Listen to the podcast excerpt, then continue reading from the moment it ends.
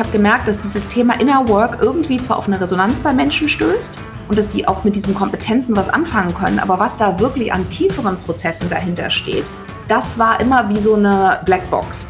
Und viele Menschen haben dann gedacht, ah, das ist so ein bisschen so, ich mache jetzt Yoga oder, ja, oder ich mache jetzt mal eine Therapie. Hi, mein Name ist Simon Schubert und du hörst Changemaker, der Podcast mit andersdenkenden Idealisten, Machern sowie Weltveränderern und Einblicke in ihre Welt. Diese Folge ist mit Joanna Breidenbach. Joanna ist promovierte Kulturanthropologin, Sozialunternehmerin sowie Autorin zahlreicher Bücher, darunter New Work Needs Inner Work und ihr neues Buch Innenansicht. Sie ist Mitgründerin von betterplace.org und Gründerin des Better Place Lab, für mich war Better Place definitiv so ein Experimentierfeld oder eine Organisation, in der ich als Mensch total wachsen konnte und wo ich mich auf eine ganz neue Art und Weise selbst verordnet, mich erfahren, mich austesten konnte. Neben Ihren Erfahrungen bei Better Place sprechen wir über Ihre Erfahrung beim Better Place Lab. Weiterhin gehen wir etwas auf Ihr Buch New Work Needs Inner Work ein und inwiefern sich Ihre Ansichten auf manche Themen seit der Veröffentlichung verändert haben.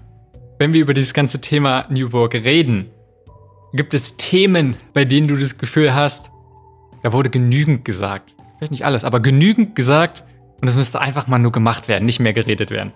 Na, ich würde sagen, es gibt immer noch viele Sachen, die gesagt werden müssen, aber viel mehr Sachen müssen nicht gemacht, sondern mehr gefühlt werden. Weißt du, in dem ganzen New Work-Bereich ist es so, dass es viele Bücher gibt, es gibt sehr viele Ansätze, die hauptsächlich kognitiv sind, die hau hauptsächlich so quasi von mentalem Konstrukt zu mentalem Konstrukt sprechen. Und in meiner Erfahrung ist New Work, so wie Bettina Rolle und ich es verstehen, einfach wirklich ein Paradigmenwechsel auch im Sein. Und das ist etwas, was einfach viel ganzheitlicher ist und deswegen den Körper mit einzubeziehen und andere Formen von Intelligenz und Information, das ist etwas, das wünsche ich mir. Also ich wünsche mir, dass wir mehr fühlen, weniger reden und manchmal auch weniger machen. Das ist, glaube ich, auch ein Strang, den wir mal ein bisschen tiefer gehen können dann noch im Laufe des Gesprächs. Aber lass uns noch mal einen Schritt zurück machen. Wenn du dich vorstellst, einer anderen Person, wo es darum geht, sie wirklich einen Einblick von dir bekommt vielleicht auch nicht diese ganz typischen Sachen, sondern einfach ein bisschen Kontext bekommt und so, wer ist Joanna? Was ist wichtig von dir zu wissen? Was sollte man von dir verstehen, damit man einen Einblick bekommt von dir? Wenn ich an mich denke, wenig Trennung machen zwischen mir als Privatperson und mir als Sozialunternehmerin oder Buchautorin oder so im professionellen Bereich. Also ich empfinde immer, dass mich sehr, sehr geprägt hat, meine Perspektive als Kulturanthropologin, ja, dass ich einfach mit einer Disziplin quasi groß geworden bin, die davon ausgeht, dass es Normalität und so, so machen wir das hier nicht gibt, sondern dass das alles immer nur Übereinkünfte sind, die bestimmte Gruppen von Menschen für einen bestimmten Zeitraum miteinander fassen und dass das sich alles wieder verändern kann. Also dieses, diese Fluidität des Lebens. Ich glaube, die ist was, die mir durch so diese ja sehr kulturrelativistische Perspektive, dadurch, dass du als Kulturanthropologe äh, besondere Gemeinschaften untersuchst, schaust, wie machen die, welche Bedeutung geben die dem Leben? Äh, ja, das ist einfach eine Perspektive, wo es natürlich auch Universalien gibt, aber es gibt vor allen Dingen ganz viel einfach Eigenheiten ja, und Besonderheiten. Und ach, das ist für dich normal. Und das war für mich eine große Befreiung äh, an einem bestimmten Punkt, dass ich mich nicht mehr so in unserer Gesellschaft so verankert gefühlt habe, birgt natürlich auch immer eine Gefahr, äh, ja, weil ich empfinde mich häufig so zwischen den Stühlen und nicht einer bestimmten Szene zugehörig. Also man kann von mir sagen, ich bin vielleicht Sozialunternehmerin. Ich glaube, wir waren auch mit Better Place, als wir das 2007 als Spendenplattform gegründet haben, wirklich eine der ersten. Ja, und mein Mitgründer Till war auch einer der ersten Ashoka Fellows dann in Deutschland. Also das ist sowas, das ist schon ein Prädikat, was ich auch für mich in Anspruch nehmen würde. Dann aber hm, habe ich auch gemerkt, dass äh, dieses äh, reine Technologie und nur rein im Fundraising tätig zu sein und digitale Technologien für Finanzierung zu benutzen, mir auch dann zu wenig war. Also ich habe gemerkt, dass mich das viel mehr interessiert, wie verändert denn Digitalisierung insgesamt unser den sozialen Sektor, unser Leben, unser Sein. Und dann ähm, haben wir 2010 ein Think Tank gegründet, das Better Place Lab ja, und da sind dann mittlerweile auch in den nächsten elf Jahren nochmal drei weitere Unternehmungen rausgepurzelt, die einfach entstanden sind, weil wir bei Better Place bestimmte Bedürfnisse gesehen haben und gedacht haben, ey, vielleicht können wir da Teile der Antwort bieten. Ja? Und ich glaube, was ich, wenn ich mich beschreiben würde, auch noch sagen würde, dass ich grundsätzlich so sehr op ziemlich optimistisch und potenzialorientiert bin. Und das aber auch mir natürlich, wie vielen von uns in den letzten Jahren, so eine gewisse Naivität und eine Unschuld, was digitale Technologien und deren Einsatz für eine bessere Welt angeht, dass mir natürlich diese Unschuld auch verloren gegangen ist. Ja, und ich äh, häufig auch sehr jetzt überwältigt bin von der Komplexität von digitalen Trends und den gesellschaftlich auch erodierenden Entwicklungen, die wir sehen. Und dass das etwas ist, was ja mich auch total beschäftigt. Also mich interessiert immer eigentlich diese Schnittstelle Technologie und Menschsein, Kultur, Gesellschaft, welche Systeme bauen wir damit? Und was mich auch total interessiert, insbesondere in den letzten zehn Jahren, ist die Beziehung zu, was hat das eigentlich mit mir als Mensch zu tun? Welche wer bin ich als Mensch, welche inneren Kompetenzen habe ich, wie kann ich mich entwickeln, welche Rolle spielt Persönlichkeitsentwicklung in unserer Fortschreibung von der Welt äh, ja, und Zukunftsgestaltung. Das sind so vielleicht so ein bisschen so die Schlagworte, so äh, die mich ja im beruflichen auf jeden Fall äh, charakterisieren. Digitalisierung, Kulturanthropologie, Innen, Außen, Wandel. Und ansonsten ist mir auch ganz wichtig, ich habe zwei Kinder, die auch jetzt wieder in Berlin leben, nachdem sie im Studium in Amerika waren und bin seit sehr langer Zeit, nämlich wirklich seit 37 Jahren mit meinem Mann Stefan zusammen. Also das ist definitiv ein Teil meiner Identität. Das glaube ich sehr gerne. Es sind ja doch schon mehrere Stufen, könnte man so sagen, oder? Oder auf jeden Fall Projekte, aber auch gleichzeitig für mich erstmal deutlich einen roten Faden erkennbar.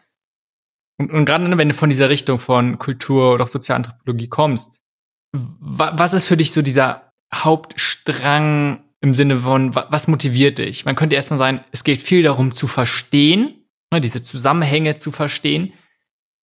Aber bei dem, was du alles auch in die Welt gebracht hast, geht es ja deutlich um dieses, über dieses Verstehen hinaus. Also, wenn du einfach mal guckst, ne, wenn es darum geht, was geht, du, du möchtest offensichtlich die Welt irgendwie besser machen.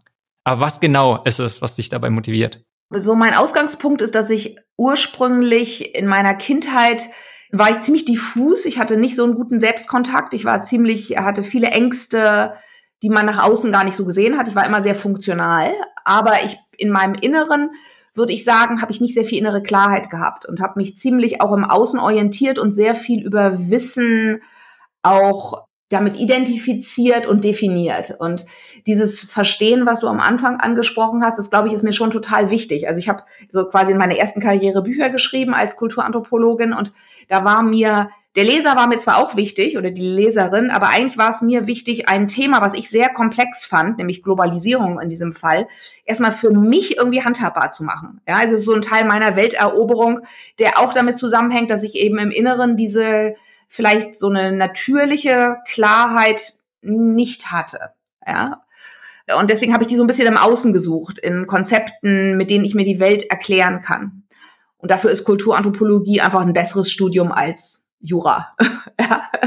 Und mich hat auch sehr stark geprägt, also ich habe mir einfach nie vorgestellt, einfach nur einen Beruf zu machen, der einfach nur Geld bringt. Ja, also es ist nicht so, ich bin auch schon, ich bin nicht überhaupt nicht ein Antimaterialist. Ich liebe schöne Sachen. Ich habe auch einen ziemlich hohen Lebensstandard. Ja, das ist und zugleich war es mir klar, dass das nicht im Zentrum von dem steht, was mich irgendwie ausmacht sondern dass da was ist so und ich ja ich ich habe einfach in mir einen ziemlich großen Fundus an an Ideen und an auch so Leidenschaft für bestimmte Sachen, die sich dann richtig anfühlen und dann möchte ich sie auch umsetzen. Ja, also das ist allerdings muss ich sagen, in meiner ersten Karriere habe ich eben Bücher geschrieben und da war Umsetzung dann ein fertiges Manuskript zu haben. Ja, da brauchst du ja auch schon sehr viele unternehmerische Kompetenzen. Ne? Du musst deine eigene, du musst wissen, was du in die Welt bringen willst, du musst diszipliniert sein, gut strukturiert, eine Strategie haben, äh, ja, aber dann, ich habe ja sehr spät eigentlich erst, ich war da 41, erst wirklich Better Place mitgegründet mit ein paar Leuten.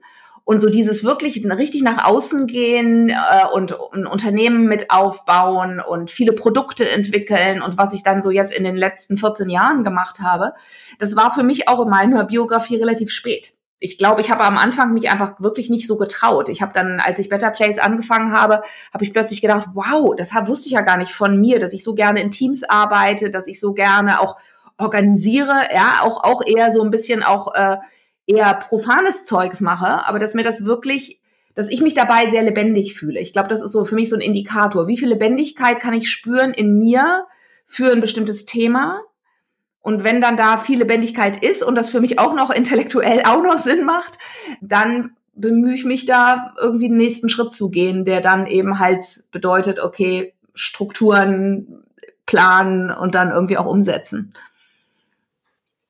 Total spannend. Also letztendlich ist da ein bisschen Erklärung gerade, wie du die Sachen tust und dieses gerade erstmal sich selbst die Welt zu erobern, aber auch nach dem Gefühl zu gehen, was gibt dir Energie und ne, wo, wo fühlst du es halt, wo fühlt es sich gut an.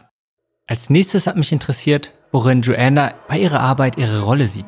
Na, also ich glaube, was ich ganz gut kann und äh, was ich auch viel gemacht habe und natürlich dann, je mehr man es macht, desto besser kann man es, ist, dass ich irgendwie vielleicht mit einer, in einer kleinen Gruppe von Menschen ein paar Ideen entwickle und da ist bestimmt mein Mann ein total wichtiger Sparing-Partner für mich, ja.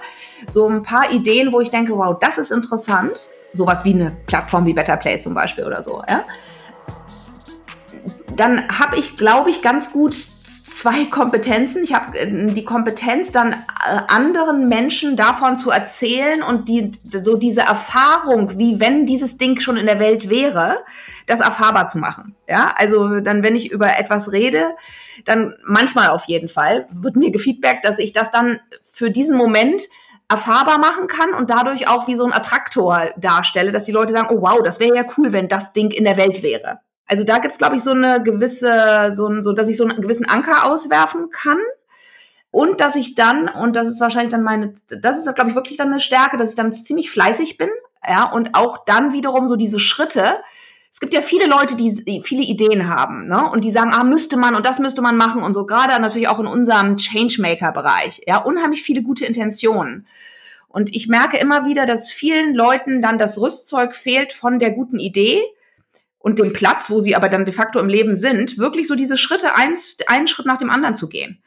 Äh, und dann häufig äh, erscheint dieses coole Ziel so weit weg, dass sie dann relativ leicht aufgeben, weil natürlich ist das verdammt schwer. Eine Idee zu haben, ist super einfach. Das ist ja was so Immaterielles.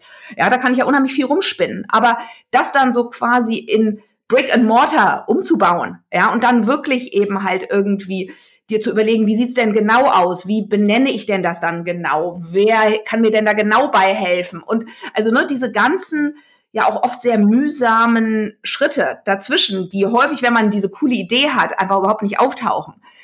Ich glaube, dass ich dann vielleicht auch so ein ganz gutes, äh, so, ein, so einen realistischen Sinn dafür habe, wie viel Arbeit das auch dann alles bedeutet.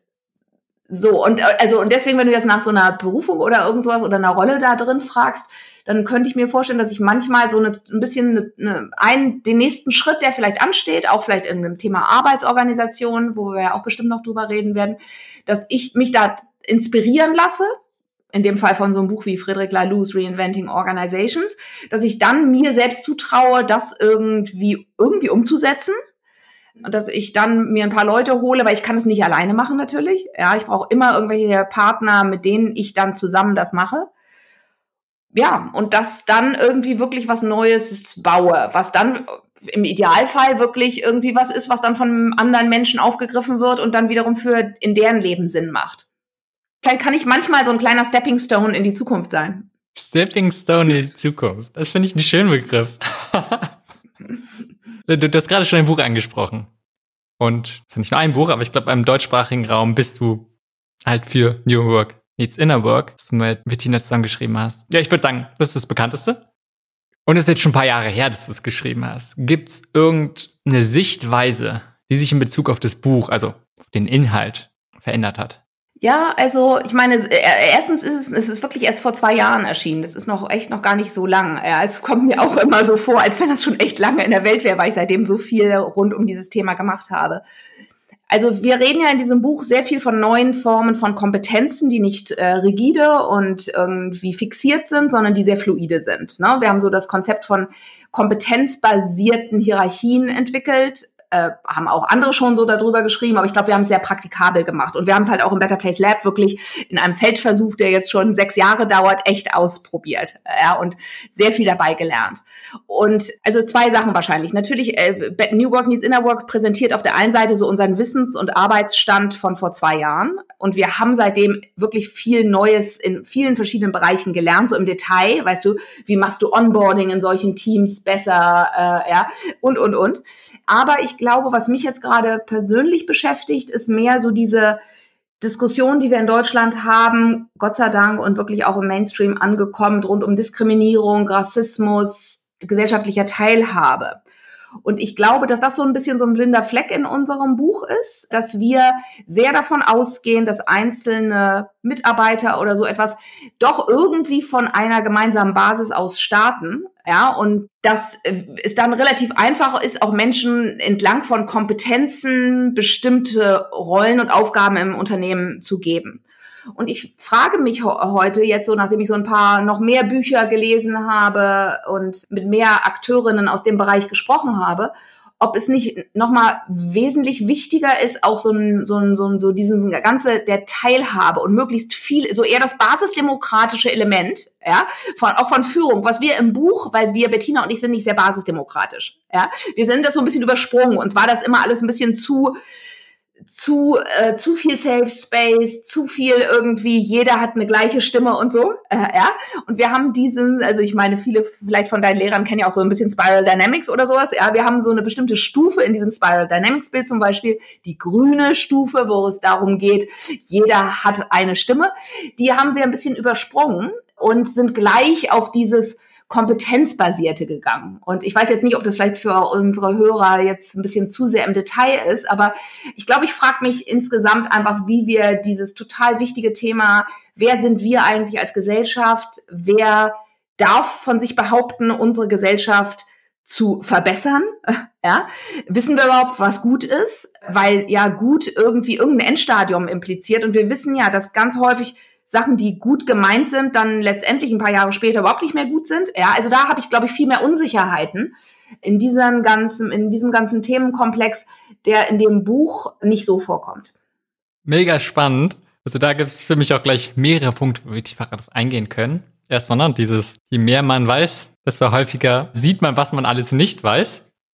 Aber lass uns mal auf diesen Punkt von, wenn man von Innovation spricht, heißt ja ganz oft, Diversität ist gut. Und klar, wir werden, wollen diverse Teams und, und gleichzeitig wollen wir auch in Organisationen möglichst, ich sag mal, eine Chance geben, so grundsätzlich zumindest, erstmal, dass sie daran irgendwie mehr mitwirken können. Gleichzeitig ist es auch ein großes Maß an Diversität gut bei verschiedenen Führungsstilen. Und gerade wenn wir auch über ein hohes Maß von Selbstorganisation sprechen, so wie du ja gerade so ein bisschen auch gemeint hast, vielleicht ja nicht jeder, ich sage jetzt mal, Persönlichkeitstyp kommt damit gleich gut zurecht und hat auch gleiche Bedürfnisse. Ja, wie gut passen Diversität und dieser Anspruch an, hey, möglichst vielen diesen Chance geben mit Selbstorganisation und ein sehr, sehr starkes Bild von einer bestimmten Organisation zusammen? Na, ich glaube, weißt du, das Thema dieser, also das, der Begriff der Diversität, der ist natürlich extremst ausgelutscht. Ja, also erstmal ist das so ein, so ein Begriff, der ist, der ist sehr positiv besetzt bei uns. Ja, Zugleich aber bedeutet ja dieser Begriff, wie wir ihn jetzt gerade auch von Aktivistinnen hören, viel mehr soziale Gerechtigkeit und auch der Hinweis auf eben krasse Ungleichheit und Diskriminierung. Ja? Das ist etwas, das ist viel unbequemer ja, als wenn man sich so, so the Rain äh, Color, Rainbow Color Nation, weißt du, irgendwie so vorstellt, so ganz hier sind ganz verschiedene Leute, die alle toll zusammenarbeiten und jeder bringt seine äh, einzigartige Perspektive irgendwie in ein Team rein. Ja, also ähm, häufig starten eben halt, damit wir wirklich von Gleichberechtigung und Teilhabe sprechen können, müssen wir, glaube ich, als Mehrheitsgesellschaft und dann in einem Unternehmen heißt das eben halt die weißen, grundsätzlich ziemlich privilegierten Menschen in einem Unternehmen müssen erstmal wirklich, glaube ich, verstehen und das heißt auch fühlen, was es bedeutet, nicht dazu zu gehören und exkludiert zu sein. Ja, also eigentlich der erste Schritt, glaube ich, ist so ein Schritt, in, wenn Unternehmen Richtung Diversität gehen wollen, ähm, dass sie erstmal wirklich ihre eigenen blinden Flecken ein bisschen versuchen zu erhaschen und zu erahnen. Ja, was ist das eigentlich? Wo? Und das bedeutet dann eben, okay, wo bin ich denn einfach so privilegiert, in meinem Leben gewesen, wo habe ich auch von Ausbeutung in unserem Wirtschaftssystem, in unserem Arbeitsmarktsystem und sowas einfach profitiert, auch wenn auch gar nicht böswillig, ja, sondern einfach nur, weil ich eben halt privilegiertes Kind in Hamburg in einem relativ wohlhabenden Haus groß geworden bin, äh, ja, meine Bildung bekommen habe, mehrere Sprachen gelernt habe und und und das finde ich einen total interessanten Schritt, ja, auch für Unternehmen erstmal einfach. Wir gehen so viel davon aus, dass das, wie wir sind und wie die Welt, dass das so die Welt ist. Ja, aber wenn wir jetzt, äh, unsere Welt wird so komplex und wenn wir so soziale Fragen angehen wollen, wie irgendwie Gleichberechtigung, wie Klimakrise, ja, und Demokratie, ein Update für die Demokratie und all sowas, ja, das sind ja alles Themen, wo wir nicht einfach nur unsere privilegierte Perspektive in irgendeine neue Struktur gießen können, sondern wir müssen ja, finde ich, wirklich erstmal verstehen, okay, wer, ist denn eigentlich in der Gesellschaft drin und wie sind deren Standpunkte? Ja, also dieses wirklich Perspektivwechsel zu lernen und äh, ja und ähm, zu verstehen, wie die Welt von einem anderen Punkt aussieht und auch zu verstehen, wo ich eben halt, wo es mir super schwer fällt, diese Perspektive einzunehmen, weil ich so sozialisiert bin in einer bestimmten Art von Denke, in einer bestimmten Art von mich zu äußern, mich mitzuteilen. Ja? Also das ist erstmal auch wieder so ein Schritt der Verunsicherung eigentlich, der glaube ich gut ist, wenn der stattfindet und Natürlich wünsche ich mir, dass der dann nicht in der totalen Lähmung endet. Äh, ja. Aber ich finde, das ist wichtig, wenn man sich mit dem Thema Diversität beschäftigt, erstmal einfach sich einzugestehen, wie viel ich nicht sehe und dann wirklich auch echt zuzuhören und die Erfahrungen von anderen Menschen aufzunehmen. Und das widerspricht total unserem, einem der höchsten Leitwerte, die wir in der Wirtschaftswelt haben, aber auch oft im Sozialunternehmertum. Ja, und das ist Effizienz.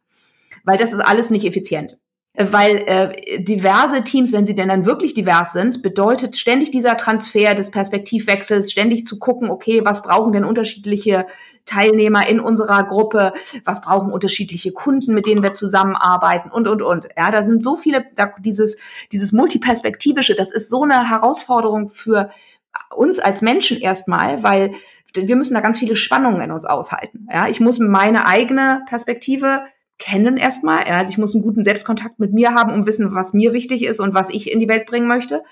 Und dann muss ich aber auch noch mit, mich mit was ganz anderem vielleicht konfrontieren, was vielleicht eine Herausforderung auch noch für mich ist, äh, wo jemand mich auch vielleicht vielleicht auch aggressiv oder sowas angreift. Ja? Und, ich und ich muss aber trotzdem diese Spannung halten können. Und das ist etwas, also Bettina Rollo sagt immer, das ist menschliche Reife, Spannung halten können oder ein wichtiger Aspekt von menschlicher Reife. Und das finde ich total interessant, weil das ist in dem ganzen Diversity-Gewäsch, ehrlich gesagt, ja, was du so in den vielen Management und irgendwie Diversity-Beauftragte und, und sowas hast. Ich glaube, diese, diese schwierigen Schritte, ja, die werden nicht, nicht wirklich gegangen. Und weil man dann natürlich auch im Recruiting-Prozess sowieso ja so eine spezielle Auswahl trifft, ne? Und das gilt auch für Better Place. Also wir sehen immer im Better Place Lab, dass es für uns schwer ist, uns wirklich mit einer Diversität zu konfrontieren, weil wir sind darauf angewiesen, dass wir halbwegs effizient sind, dass Abstimmungsprozesse, Kommunikation und all sowas irgendwie läuft. Und wir wissen aber auch aus Erfahrung, wo wir uns bemüht haben, diverser anzustellen, dass dadurch der Kommunikationsaufwand, der Verstehaufwand, der Beziehungsraum, der Beziehungsaufbau, das ist alles, braucht einfach alles viel mehr Zeit. Und ich bin überzeugt davon, dass das Endprodukt oder die, das, was wir dann gemeinsam gestalten können, besser ist. Aber du weißt ja auch, wir alle leben in einer so krassen, häufig prekären Situation mit immer so wenig finanziellen Ressourcen. Niemand bezahlt uns eigentlich dafür, dass wir wirklich ko komplexe soziale Antworten bauen und entwickeln, weil die einfach, die würden so viel mehr Zeit in Anspruch nehmen als so ein netter kleiner Design Thinking Workshop. Ich finde es total gut, wie du auch einerseits sagst, ey, ja, so wäre es schön, und lass uns gucken, wie lässt man es praktisch umsetzen. Und auch, ne, also da ganz offen redest, wie ihr es macht. Und es ist eine Herausforderung. Und ich kann mir vorstellen, gerade von, wo ein Unternehmen einfach so agiert, wo es eine sehr hohe persönliche Kompetenzen einfach benötigt, was du meinst, ne, ob es jetzt angefangen ist bei Selbstregulationsfähigkeit oder auch einfach generell Kommunikationsfähigkeiten, haben nun mal manche einfach einen deutlichen Vorteil, wie sie aufgewachsen sind. Und das einfach zur Kenntnis zu nehmen, einfach sagen, zu akzeptieren, ist, denke ich, schon mal ein wichtiger Schritt. Und dann, was du auch meinst, dieses komplett verstehen erstmal, andere Perspektiven reinzusetzen und vielleicht auch erstmal die, die eigene Perspektive immer mal wieder hinterfragen. Wie ist das Weltbild sonst so? Gibt es in diesem Kontext von Selbstorganisation oder generell auch gerne New Work noch andere Sachen? Da muss ich vorsichtig sein, weil du gleich wirst du sagen, so gut wie alles wahrscheinlich. Aber gibt es noch weitere Punkte, sehr spezielle Punkte gerne, wo du meinst, leicht gesagt, gut gemeint, in der Praxis extrem schwierig umzusetzen?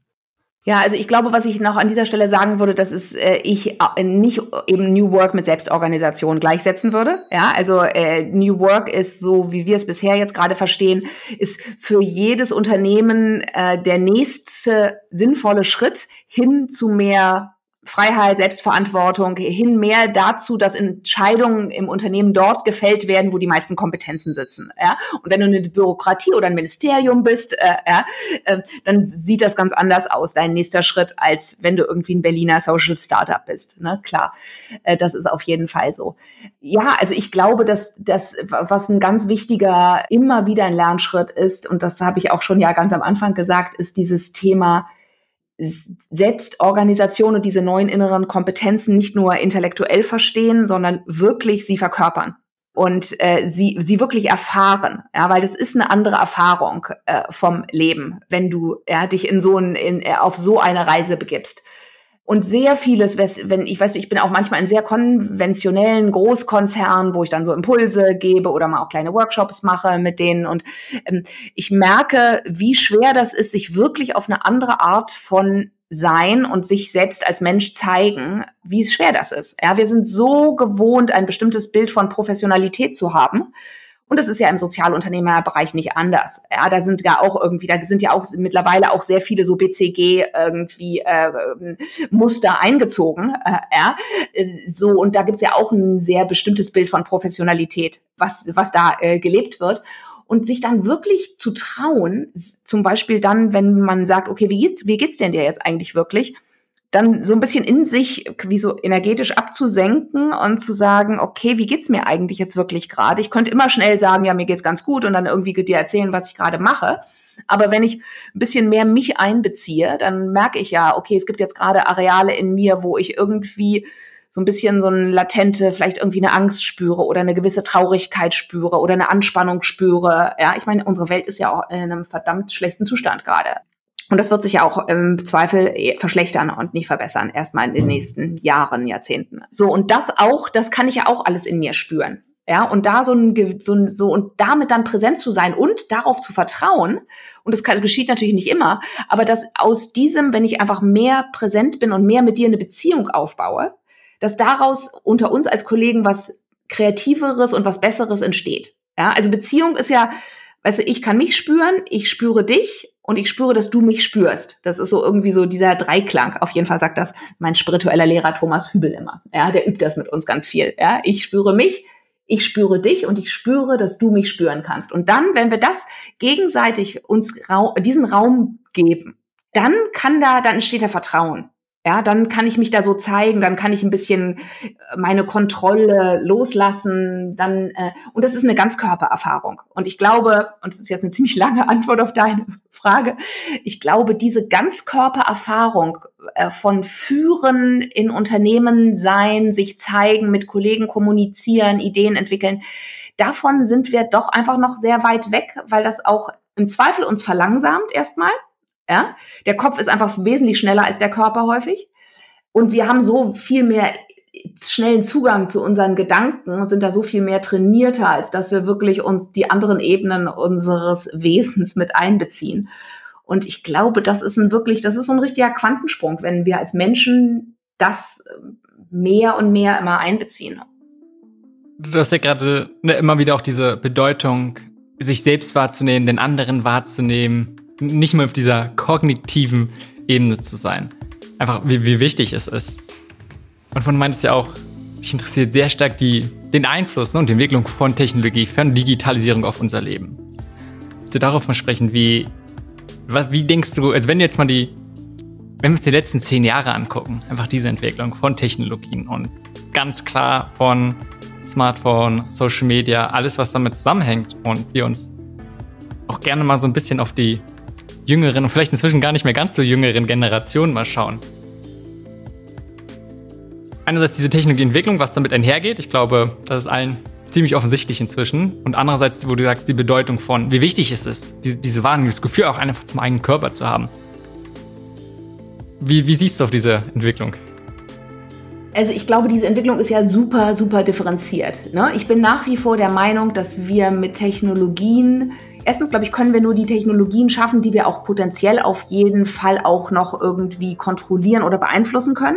Ja, ich glaube nicht an irgendwie so einen Automatismus, da läuft dann die Technologie und wir Menschen hecheln dann so dahinter. Ja, also ich glaube, da gibt es irgendwie so ein Gleichgewicht ich finde, wir hatten ja schon vorher so dieses ganze Thema Diskriminierung, so, ne, das ganze Black Lives Matter, Me Too und das sind ja alles Bewegungen, die ganz stark auch über das Internet und auch über Social Media äh, angekurbelt worden sind, sich verbreitet haben und die total progressive und wichtige Entwicklungen sind. Und deswegen, das da zum Beispiel sehe ich einen unheimlichen Reichtum da drin, wirklich viel, viel mehr Menschen eine Stimme zu geben, viel mehr Menschen eine Teilhabe zu ermöglichen.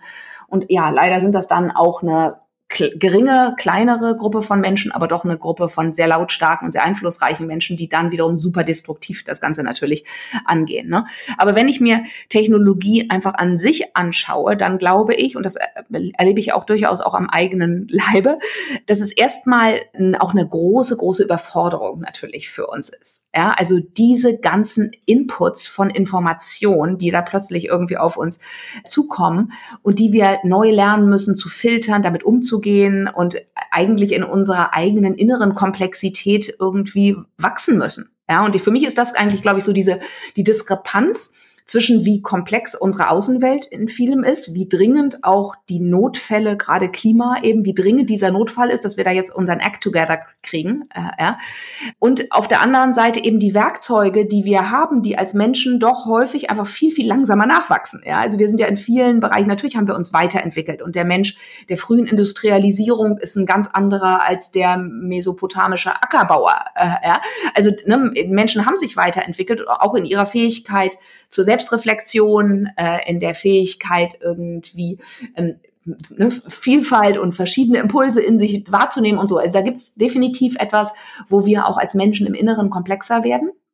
Und zugleich ist das eine riesige Überforderung. Und dadurch, dass unsere ganze Außenwelt sich so schnell verändert, verlieren wir Menschen ganz viele Markierungen für Sicherheit ja, weil so konventionelle Strukturen, eine gewisse Zuverlässigkeit von Veränderungen in der Welt, ne, dass es so bestimmte Veränderungszyklen gibt oder irgend sowas, da hat sich so der Mensch im Laufe der Evolution ein bisschen eingegroovt und die ist halt im Laufe der letzten 150 Jahre und natürlich exponentiell jetzt gerade irgendwie im Laufe der letzten 15 Jahre oder sowas nochmal so gesteigert und da ist der Mensch definitiv nicht hinterhergekommen. So, und ich glaube, das ist möglich, aber wir müssen echt uns bemühen. Ja, und wir müssen wirklich ganz neue Kompetenzen eben gewinnen, weil wir diese krasse Verunsicherung, die wir in unserer Gesellschaft sehen, ne? so viele Menschen sind ja auf der einen Seite so wahnsinnig sozial geprägt, also im Sinne von jetzt geprägt, dass sie nur das machen, was entlang der sozialen Normen ihrer, unserer Gesellschaft gültig ist. Wer wagt sich schon wirklich so aus der Kette zu scheren. Ne? Das sind immer die wenigen Leute, die irgendwie dann als erstes im Konzert zum Beispiel aufstehen und irgendwie Bravo rufen oder irgend sowas. Ne? Es ist ja immer so, es gibt so ein paar Trailblazer, die sich trauen, raus sich selbst zu zeigen. Ja, da gehört ja auch sehr viel Mut dazu. So, hier bin ich die meisten sind ja doch so von uns, und das, das geht mir genauso, dass ich mich erstmal ein bisschen so rechts und links vergewissere, okay, wie reagieren denn jetzt meine Mitmenschen? Ja? So, also wir sind noch wahnsinnig sozial geprägt und in dem Moment, wo sich unsere gesamte Gesellschaft so differenziert, verlieren ganz viele Menschen ihre Anker. Wie verhalte ich mich denn jetzt? Was, was denke ich denn jetzt über dieses Thema? Was ist denn jetzt mein beruflicher Werdegang und so? Ne? Das ist, die Vielfalt ist ja irre, weißt du? Nur vor 100 Jahren warst du im Zweifel 90 Prozent der Bevölkerung waren Bauern ja, oder vor 140 Jahren. Ja. Na, was wirst du? Im Zweifel Bauer ja, oder irgendwas mit Landwirtschaft. Heutzutage schau dir mal die Studiengänge an oder die Ausbildungsgänge, die es gibt in unserer Welt. Ja, also alleine das finde ich eine krasse Überforderung von jungen Schulabgängern, ja, mit denen sie sich beschäftigen müssen. Also da ist, da steckt so viel einfach so eine Fülle von, von, von, von Veränderung, dass ich es auch total adäquat finde, wenn wir einfach echt außer Puste sind und wenn wir einfach mal sagen, ey, ich bin jetzt echt ratlos, ich weiß jetzt irgendwie eigentlich überhaupt nicht mehr, was läuft. Und ich glaube, in Corona haben wir uns ein bisschen mehr eingestanden, dass wir einfach orientierungslos sind, dass wir ein bisschen ratlos sind, weil ne, da sind einfach bestimmte Gewohnheiten wurden unterbrochen. Aber ich finde, das ist ein total interessanter Punkt.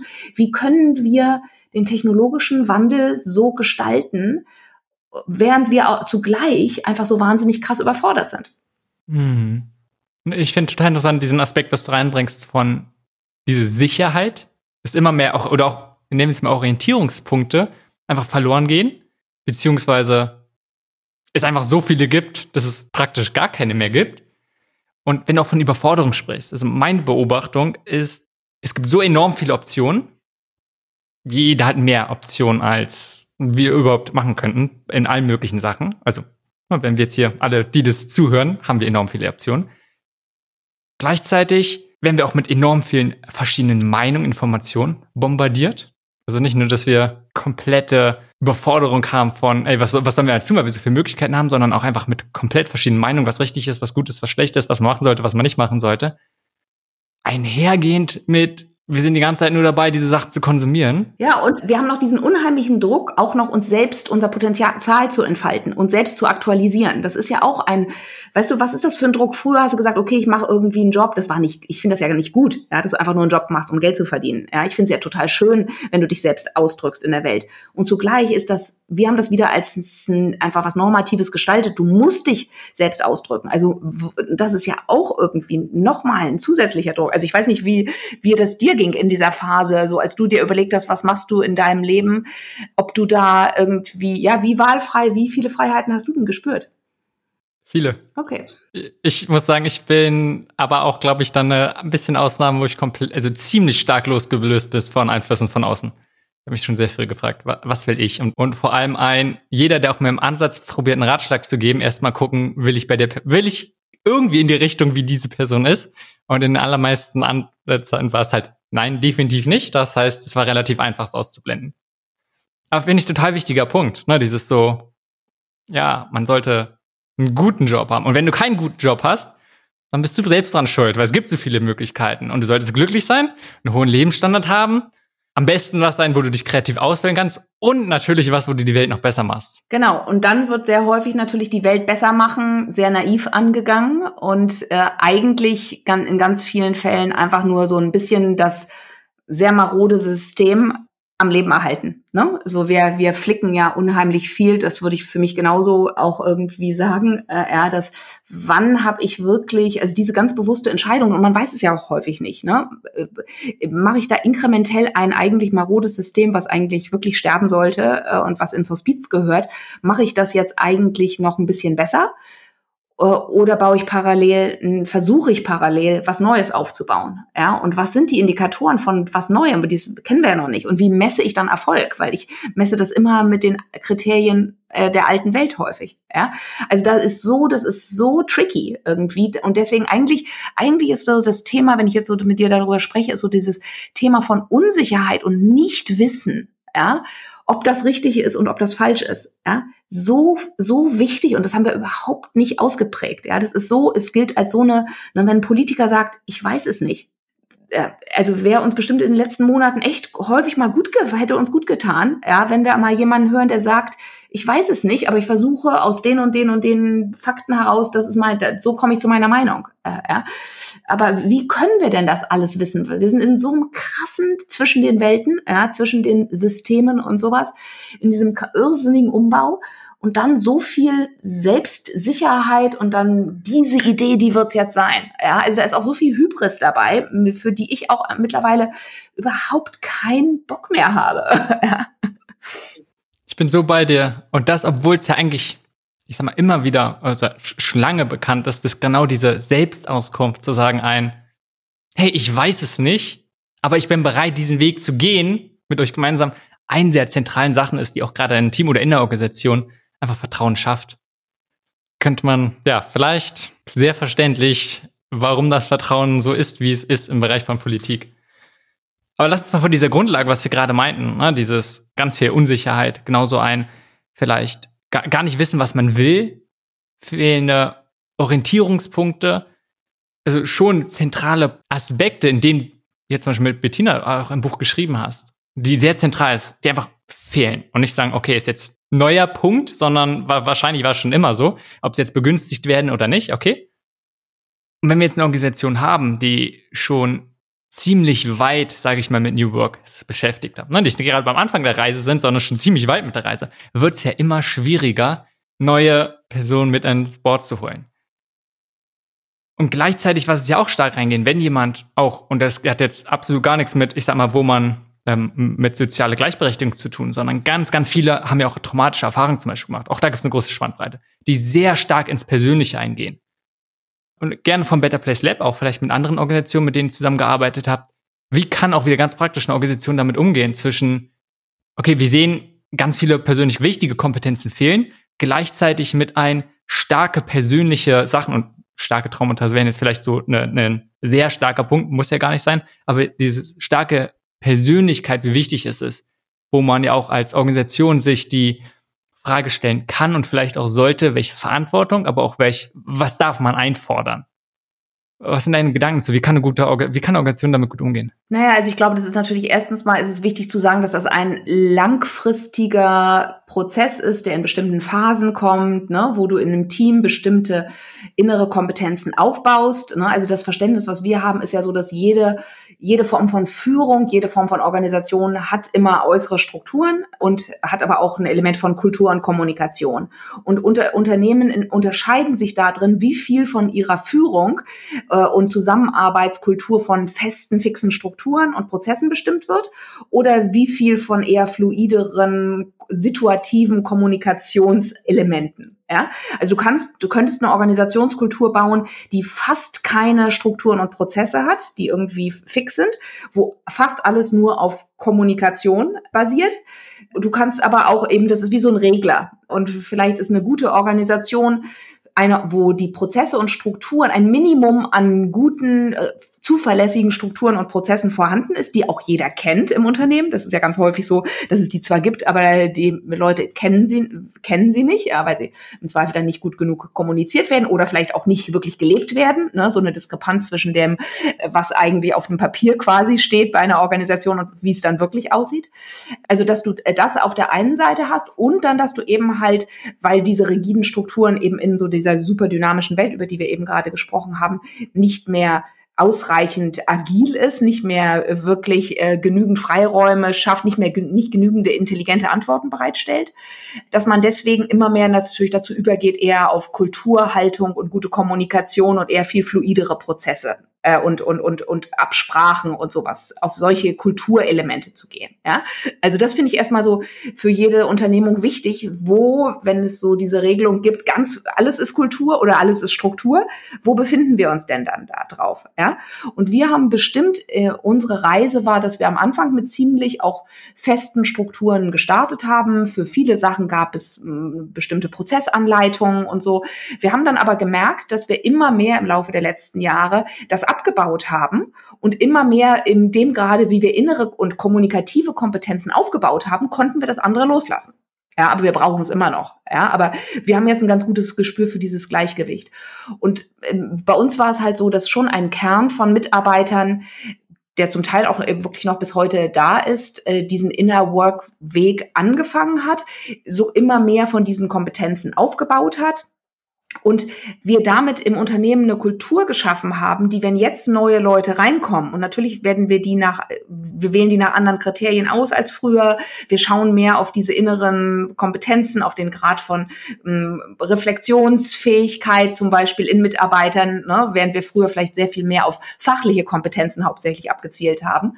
Also da der Onboarding-Prozess hat sich äh, dadurch verändert durch die Selbstorganisation. Aber diese neuen Mitarbeiter kommen jetzt auch in eine Kultur rein, die auch schon ziemlich viel, na, ziemlich viel prägt. Ja, da ist sehr viel Vertrauen schon da. Ja, und die werden deswegen auch ermutigt. Die, deren Lernen ist auch oft schneller. Das will ich sagen. Äh, ja, weil sie schon in eine neue Kultur reinkommen und wir bieten ihnen aber auch wirklich ziemlich viele Hilfen an. Ja, also wir haben dann irgendwie neue Mitarbeiter kriegen äh, so einen Paten an die Hand, äh, der gerade auch für Kulturfragen zur Verfügung steht.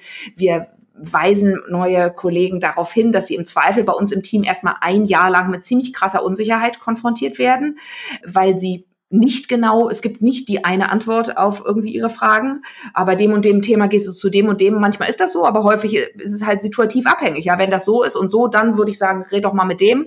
Oder, ne, also da, da, es gibt nicht mehr so einfache Antworten auf manches Und wir bieten auch ein gewisses Coaching an. Also neue Mitarbeiter können auch dann sich noch mal ein bisschen begleiten lassen in ihren Lernschritten.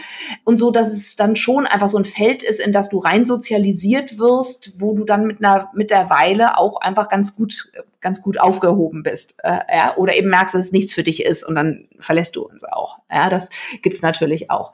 Also deswegen ist das so ein schrittweiser Prozess. Und was ich total interessant finde, ist, es gibt immer so bestimmte Schwellen äh, in der Entwicklung von äh, dem Better Place Lab, wo eine bestimmte ausreichende Kompetenz in vielen Sachen, zum Beispiel wie klar kann ich Konflikte ansprechen, ja, ist ja häufig ein schwieriges, ein schwieriges Thema für viele von uns, ja. So, dann haben wir das Gefühl, okay, jetzt haben wir ein ganz gutes Konfliktniveau erreicht und dann läuft das ein paar Monate oder ein Jahr oder anderthalb und dann plötzlich merken wir wieder, es quietscht irgendwie wieder was, weil eigentlich müssen wir unser Konfliktniveau nochmal anheben. Wir müssen noch klarer, noch präziser, noch offener miteinander, vielleicht auch ein bisschen noch schonungsloser miteinander werden werden, um unsere, ne, uns zu äußern. Und dann müssen wir wieder, nochmal wieder was lernen.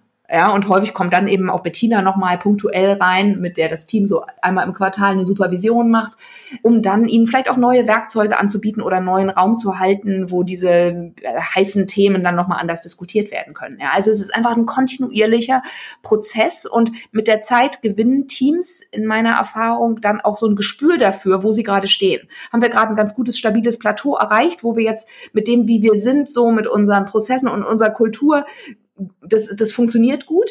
Oder müssen wir jetzt uns selbst wieder ein Update geben, weil wir mit bestimmten Herausforderungen intern oder von außen jetzt auch mit dem, wie wir jetzt aufgestellt sind, nicht klarkommen?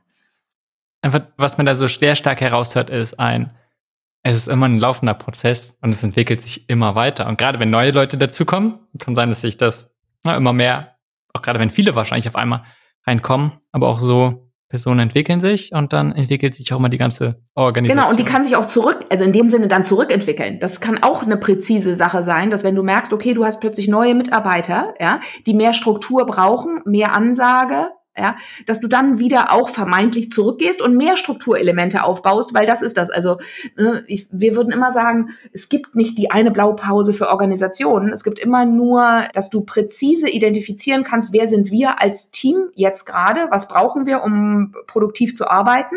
Und dann geben wir uns die dazu passenden ne, äh, Prozesse und die erwerben die dazu passenden oder notwendigen Kompetenzen. Und das kann sehr gut sein. Momentan arbeitet das Better Place Lab sehr mit dieser kompetenzbasierten Hierarchie, die ziemlich fluide ist. Es kann sein, aber dass in zwei Jahren äh, das Team doch zu dem Schluss kommt, nee, wir sind jetzt gerade in einer Situation oder wir haben bestimmte Projekte, die von uns so viel, was auch immer, Struktur erfordern, dass wir vielleicht wieder äh, uns mehr in ein hierarchisches, konventionelleres Modell begeben. Auch das ist möglich. Hm, du hast jetzt sehr viel auch schon von diesen Kompetenzen gesprochen. Welche Kernkompetenzen sucht ihr denn gerade beim Recruiting? Aber vielleicht auch anders, ne? wenn neue reinkommen, diese Kompetenz vielleicht nicht haben. Also welche Kernkompetenzen probiert ihr besonders zu fördern? Gut, also wir haben natürlich auf der einen Seite erstmal fachliche Kompetenzen, äh, die brauchen wir für unsere Arbeit in diesem sozial-digitalen Trendforschung und den Themen, mit denen wir uns beschäftigen. Da gibt es einmal diese. Dann gibt es so ganz, auch so ganz banale Sachen wie Projektmanagement-Kompetenzen. Ja, also auch die, da, auch die suchen wir. Und wir haben aber mit der Zeit eine Reihe von inneren Kompetenzen ja identifiziert, die für diese fluide Form von Organisationen, wie wir sie gut finden, ähm, notwendig sind. Und wir äh, staffeln das so ein bisschen. Ne? Wir reden von individuellen Kompetenzen, von Beziehungskompetenzen und von eher ja so so Metakompetenzen, so Feldkompetenzen. Ja, und diese individuellen Kompetenzen sind sehr haben sehr viel damit zu tun, wie gut bin ich im Kontakt mit mir selbst, wie gut kann ich mitkriegen, äh, was gerade in mir abgeht, was mich motiviert, was sind meine Bedürfnisse, was ist mir wichtig, ja, was sind meine Werte, was brauche ich, um produktiv und gut und so zu arbeiten. Das hat sehr viel auch mit Selbstausdruck zu tun. Äh, ja, traue ich mich meine Meinung zu sagen, auch auf die Gefahr hin, dass alle anderen das doof finden. Äh, ja, also da, das ist so dieser ganze Korpus äh, von, von, von ja, Selbstkontakt, Selbstreflexion. Kann ich zum Beispiel, wenn ich irgendwie merke, irgendwie mich ärgert irgendwas, kann ich dann das unterscheiden, dass das eigentlich ein Triggerpunkt in mir ist oder dass ich da äh, und voll in der Projektion mit meinem Gegenüber bin. Äh, ja? Oder ist es wirklich, dass wir echt einen Konflikt haben, den ich mit der anderen Person ansprechen muss? Ne? Also das ist so alles rund um das Individuum das ist total wichtig, zum Beispiel für Innovation. Ja, ich kann ja, woher, woher beziehe ich Innovation? Das ist ja etwas, wo häufig äh, ein ziemlich magischer Prozess in meiner Erfahrung auch, ne, wenn wirklich coole neue Ideen auftauchen, dann ist das ja was häufig sehr Intuitives ja, was sehr stark aus mir heraus äh, so entsteht. Und das sind so eine da und da haben wir auch eine Reihe von Alltagsübungen und wie wir das in unsere Organisationsalltag integrieren, äh, diese Form von äh, Klarheit mit sich selbst.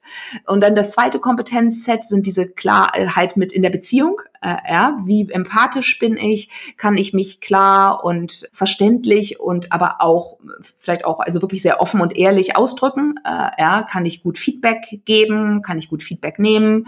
Da ist dann wieder dieses fühle ich mich, fühle ich dich, kann ich fühlen, dass du mich fühlst, das Ding äh, spielt dann wieder eine Rolle. So, also, da sind diese ganzen Kommunikationsfähigkeiten, die natürlich extrem wichtig sind, weil in dem Moment, wenn ich nicht mehr Prozesse und fixe Strukturen habe, die mir sagen, so und so muss ich ein Projekt abwickeln, dann muss ich das ja herstellen in, durch Kommunikation mit meinen Kollegen. Ja, also Kommunikation ist in diesen selbstorganisierten Teams ja so wirklich der Klebstoff, der eine Organisation zusammenhält. Der Orientierung gibt einander. Ja, so. Dann gibt es dieses dritte Level an, an, an äh, Kompetenzen, diese Feldkompetenzen, und das hat sehr viel damit zu tun, wie weit kann ich so ein, kann ich so das größere ganze Bild entwickeln. Ja, also wenn ich als Mitarbeiter in einem Unternehmen bin, bin ich ja meistens für ein kleines Ressort, einen bestimmten Fachbereich oder irgend sowas tätig. In der Selbstorganisation muss ich ja viel mehr Komplexität auf dem Schirm haben, weil ich ja auch Entscheidungen treffen kann, die vielleicht ganz andere Ressorts, andere Bereiche betreffen. Ja, also dieses und das machen normalerweise Führungspersönlichkeiten. Das ist so die, die Aufgabe häufig von Chefinnen oder Chefs. Und das muss aber in der Selbstorganisation müssen das viel mehr Mitarbeiter können, ja, weil die ja gemeinsam im Zweifel Strategie entwickeln, gemeinsam Entscheidungen treffen oder auch alleine für eine größere, für, für die Organisation. So dieses, wie kann ich Komplexität in mir abbilden, ohne davon überfordert zu sein? Das ist was Wichtiges, ja. Und eine ganz andere wichtige Metakompetenz ist eben das, was so, diese, so ein Prozessbewusstsein, ja. Kann ich aus der Vogelperspektive auf uns als Team gucken? Kann ich die Dynamiken äh, unseres Unternehmens oder der Interaktion ja zwischen dir und mir, ja, kann ich die, die kann ich natürlich aus mir heraus einfach so wahrnehmen. Auch über mir geht's jetzt gerade gut. Ich finde, wir quatschen schön und irgendwie du sagst interessante Sachen und ich sag interessante Sachen, ja. Aber wir können ja auch irgendwie, wir nennen das dann auf den Balkon treten, ja, dass ich von oben auf uns rauf gucke und sage, oh Gott, wow, die Joanna, die erzählt ziemlich viel. Ja, der Simon macht immer kurze, präzise Fragen und Joanna holt unheimlich auf, äh, holt unheimlich aus. So, also diese, das und das auch anzusprechen. Also das üben wir auch wirklich häufig, äh, ja, dass wir nach Meetings äh, im Team dann sagen, okay, wie war wie war's denn jetzt? Ja, wie wie haben wir als Team funktioniert? Und das ist auch eine Kompetenz, nämlich die Distanz zu entwickeln, nicht immer nur aus mir heraus Sachen zu sehen, sondern eben halt eher von oben und auch unterschiedliche Perspektiven, diesen Perspektivwechsel wiederum vornehmen zu können, dass ich verstehe, Mensch, mein Kollege, der äh, aufgrund von was auch immer, seiner Sozialisation, der hat ein ganz anderes Bedürfnis. Sicherheit bezieht der äh, dadurch, dass ich ihm sehr häufig sage, dass er was gut gemacht hat. Ja, oder so. Also das, das ist ja eine echte Kompetenz, dann wiederum eben halt diese anderen Perspektiven einzunehmen. So, und das sind so es ist so ein paar von diesen Kompetenzen, die häufig, weißt du, wir hören viel so von Digital Mindset oder sowas. Ich glaube, vieles davon ist damit gemeint, aber die werden in meiner Erfahrung selten präzise benannt und auch so, dass sie wirklich erlernbar sind. Im Buch beschreibt ihr sie auch sehr konkret, gleichzeitig auch genau mit Übungen, wie man vielleicht auch alleine, aber auch gemeinsam, gemeinsam entwickeln kann. Wenn ich es höre, total einleuchtend. Wenn ich mir jetzt vorstelle, ich suche neue, eine Person. Was ist ein, zwei Sachen, gerne Vorgehensweisen und irgendwas, was dir hilft, um möglichst simpel, möglichst viele dieser Sachen abzuklopfen?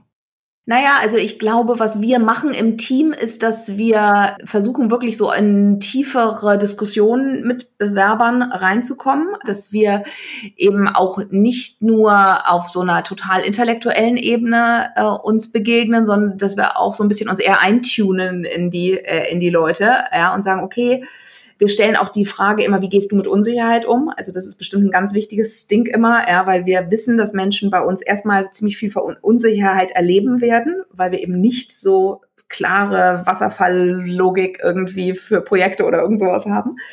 Also zum Teil versuchen wir das über Fragen, wie sie in vorherigen Situationen mit bestimmten Sachen umgegangen sind. Wir merken natürlich auch, je nachdem, wie reflektiert und, und, und klar jemand über sich selbst sprechen kann, ob das jemand ist, der schon mal ein bisschen selbst Introspektion äh, gemacht hat. Äh. Und es ist ein totales neues Land. Also es ist total ein Terrain, wo wir auch echt noch total viel lernen müssen und häufig äh, sehr stark auf unsere Intuition angewiesen sind. Ja, dass wir sagen, der könnte gut zu uns passen, dieser Kandidat oder sowas. Und dann ist natürlich auch immer wieder die Frage, vielleicht passt der gut zu uns, aber ist der dann nicht zu homogen? Ist der dann nicht genauso wie wir? Dann haben wir wieder dieses Thema von, äh, bringt der wirklich eine komplementäre Perspektive zu uns? Ja? Äh, und dann wieder die Frage im Team, wie viel Heterogenität können wir eigentlich managen? Aber wir, wir wissen, dass es ein Kommunikation, ein zusätzlicher Kommunikationsaufwand ist. Ja? Wie viel können wir uns da zumuten? Und das fand ich wirklich interessant. Also ich würde, am Anfang war das Better Place Lab so, dass wir bestimmte Menschen, die einfach anders waren als so quasi der Kern, nicht bei uns halten konnten äh, ja, weil wir das nicht geschafft haben, irgendwie diese Vielfalt zu, zu halten. Wir brauchten zu viel Bestätigung von Menschen, die so waren wie wir. Und mit der Zeit hat sich das echt verändert. Ja, also und das ist für mich auch so ein Zeichen, dass das Team reifer geworden ist, dass die mehr Unterschiedlichkeit akzeptieren können, nicht so viel Bestätigung brauchen, so für, ah ja, so ich mach's genauso wie du. Das sind so kleine Indikatoren. Aber du weißt du, wir lernen das gerade, selbst während wir es machen, lernen wir es und wir bemühen uns halt, freue mich super, weil das Better Place Lab ist auch gerade dabei, seine Erfahrungen aufzuschreiben aus dieser sieben Jahren jetzt Selbstorganisation. Ja. Das ist echt was, wo jede Woche fast vielleicht oder auf jeden Fall jeden Monat kommt eine neue Erkenntnis hinzu, wo man sagt, ah, interessant schau mal, das haben wir vorher nicht gewusst. Und dann, ne, dann gibt's so Tools wie Retrospektiven oder äh, so, wo wir immer wieder gucken, okay, was passiert eigentlich jetzt gerade eher so auf so einer Prinzipienebene bei uns im Team und nicht jetzt so auf der normalen Alltagsebene. Mega spannend. Ich würde gerne nochmal eine andere Perspektive einnehmen. Auch gerade weil in dem Buch, was ja sehr gut auch beschreibt und oder anders, ne, erstmal dieses Fokus auf die Kompetenzen der eigenen, der generell von allen Mitarbeitenden und es eher darum mir geht zu sagen, okay, darauf fokussieren und dort anzufangen und danach erst Strukturen zu ändern.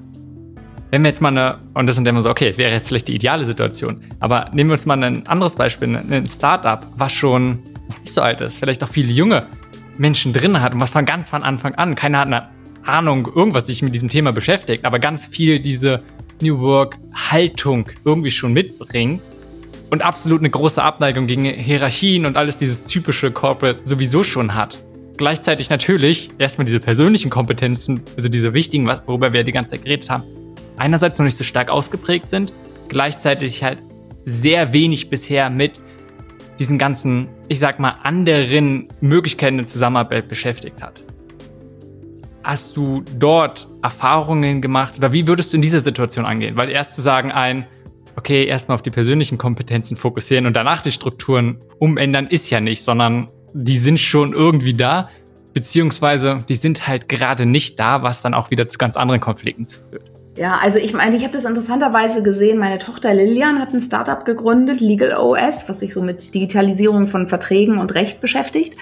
Und da habe ich gesehen, dass es wirklich total toll sein kann, wenn man von Anfang an, in dem Falle war es dann Bettina, natürlich, weil die so als Familienfreundin im Raum war, die dieses junge Team begleitet hat. Ja, und wirklich, und also Bettina sagt häufig für, für Startups, äh, wo es sehr, ein paar sehr große Treiber gibt von den, als Menschen, äh, ja, und wo sehr viel einfach sehr schnell äh, unter wahnsinnigem Druck häufig ja entsteht, auch eine Frage, ob das sein muss, aber so ist es halt jetzt gerade. Ähm, da äh, würde sie häufig nicht so kompetenzbasierte Hierarchien und so ein, so ein, so ein krasses, selbstorganisiertes äh, Modell empfehlen, ja, äh, weil das gar nicht irgendwie zu, unbedingt dazu passt. Ja, und ich habe aber gesehen, wie, wenn du so einen Organisationsberater, der weiß, was er macht, an der Seite hast für so ein Team, dann kannst du wirklich Schritt für Schritt neue Strukturen aufbauen und diese ganzen Prozesse parallel machen. Also das, ich fand das total toll zu sehen jetzt so in den letzten drei Jahren, wo ich das Unternehmen meiner Tochter mitbekommen habe, wie die es geschafft haben, eine sehr organische Struktur für ihr Unternehmen mit mittlerweile über 20 Mitarbeitern zu entwickeln, Die sind nicht selbst organisiert, aber die haben ihr eigenes Modell und dafür gibt's keine Blaupause. Ja? Das haben die entwickelt entlang von den Menschen, die sie waren die zu den jeweiligen Zeiten. Ja, und das, das, also ich glaube, es ist wirklich ganz wichtig, dass du einfach, also du musst schon von dir ausgehen, wer sind wir als Team? Äh, ja, was, was brauchen wir alles? Wen haben wir an Kompetenzen an Bord? Wer kann auch irgendwie was? Ähm, und dann kannst du aber auch ziemlich organisch, indem du alle paar Monate irgendwie dich nochmal da hinsetzt und sagst, okay, ist, stimmt denn unsere Strukturen und Prozesse, stimmt denn das überein? Fühlt sich das richtig an, wie wir gerade zusammenarbeiten?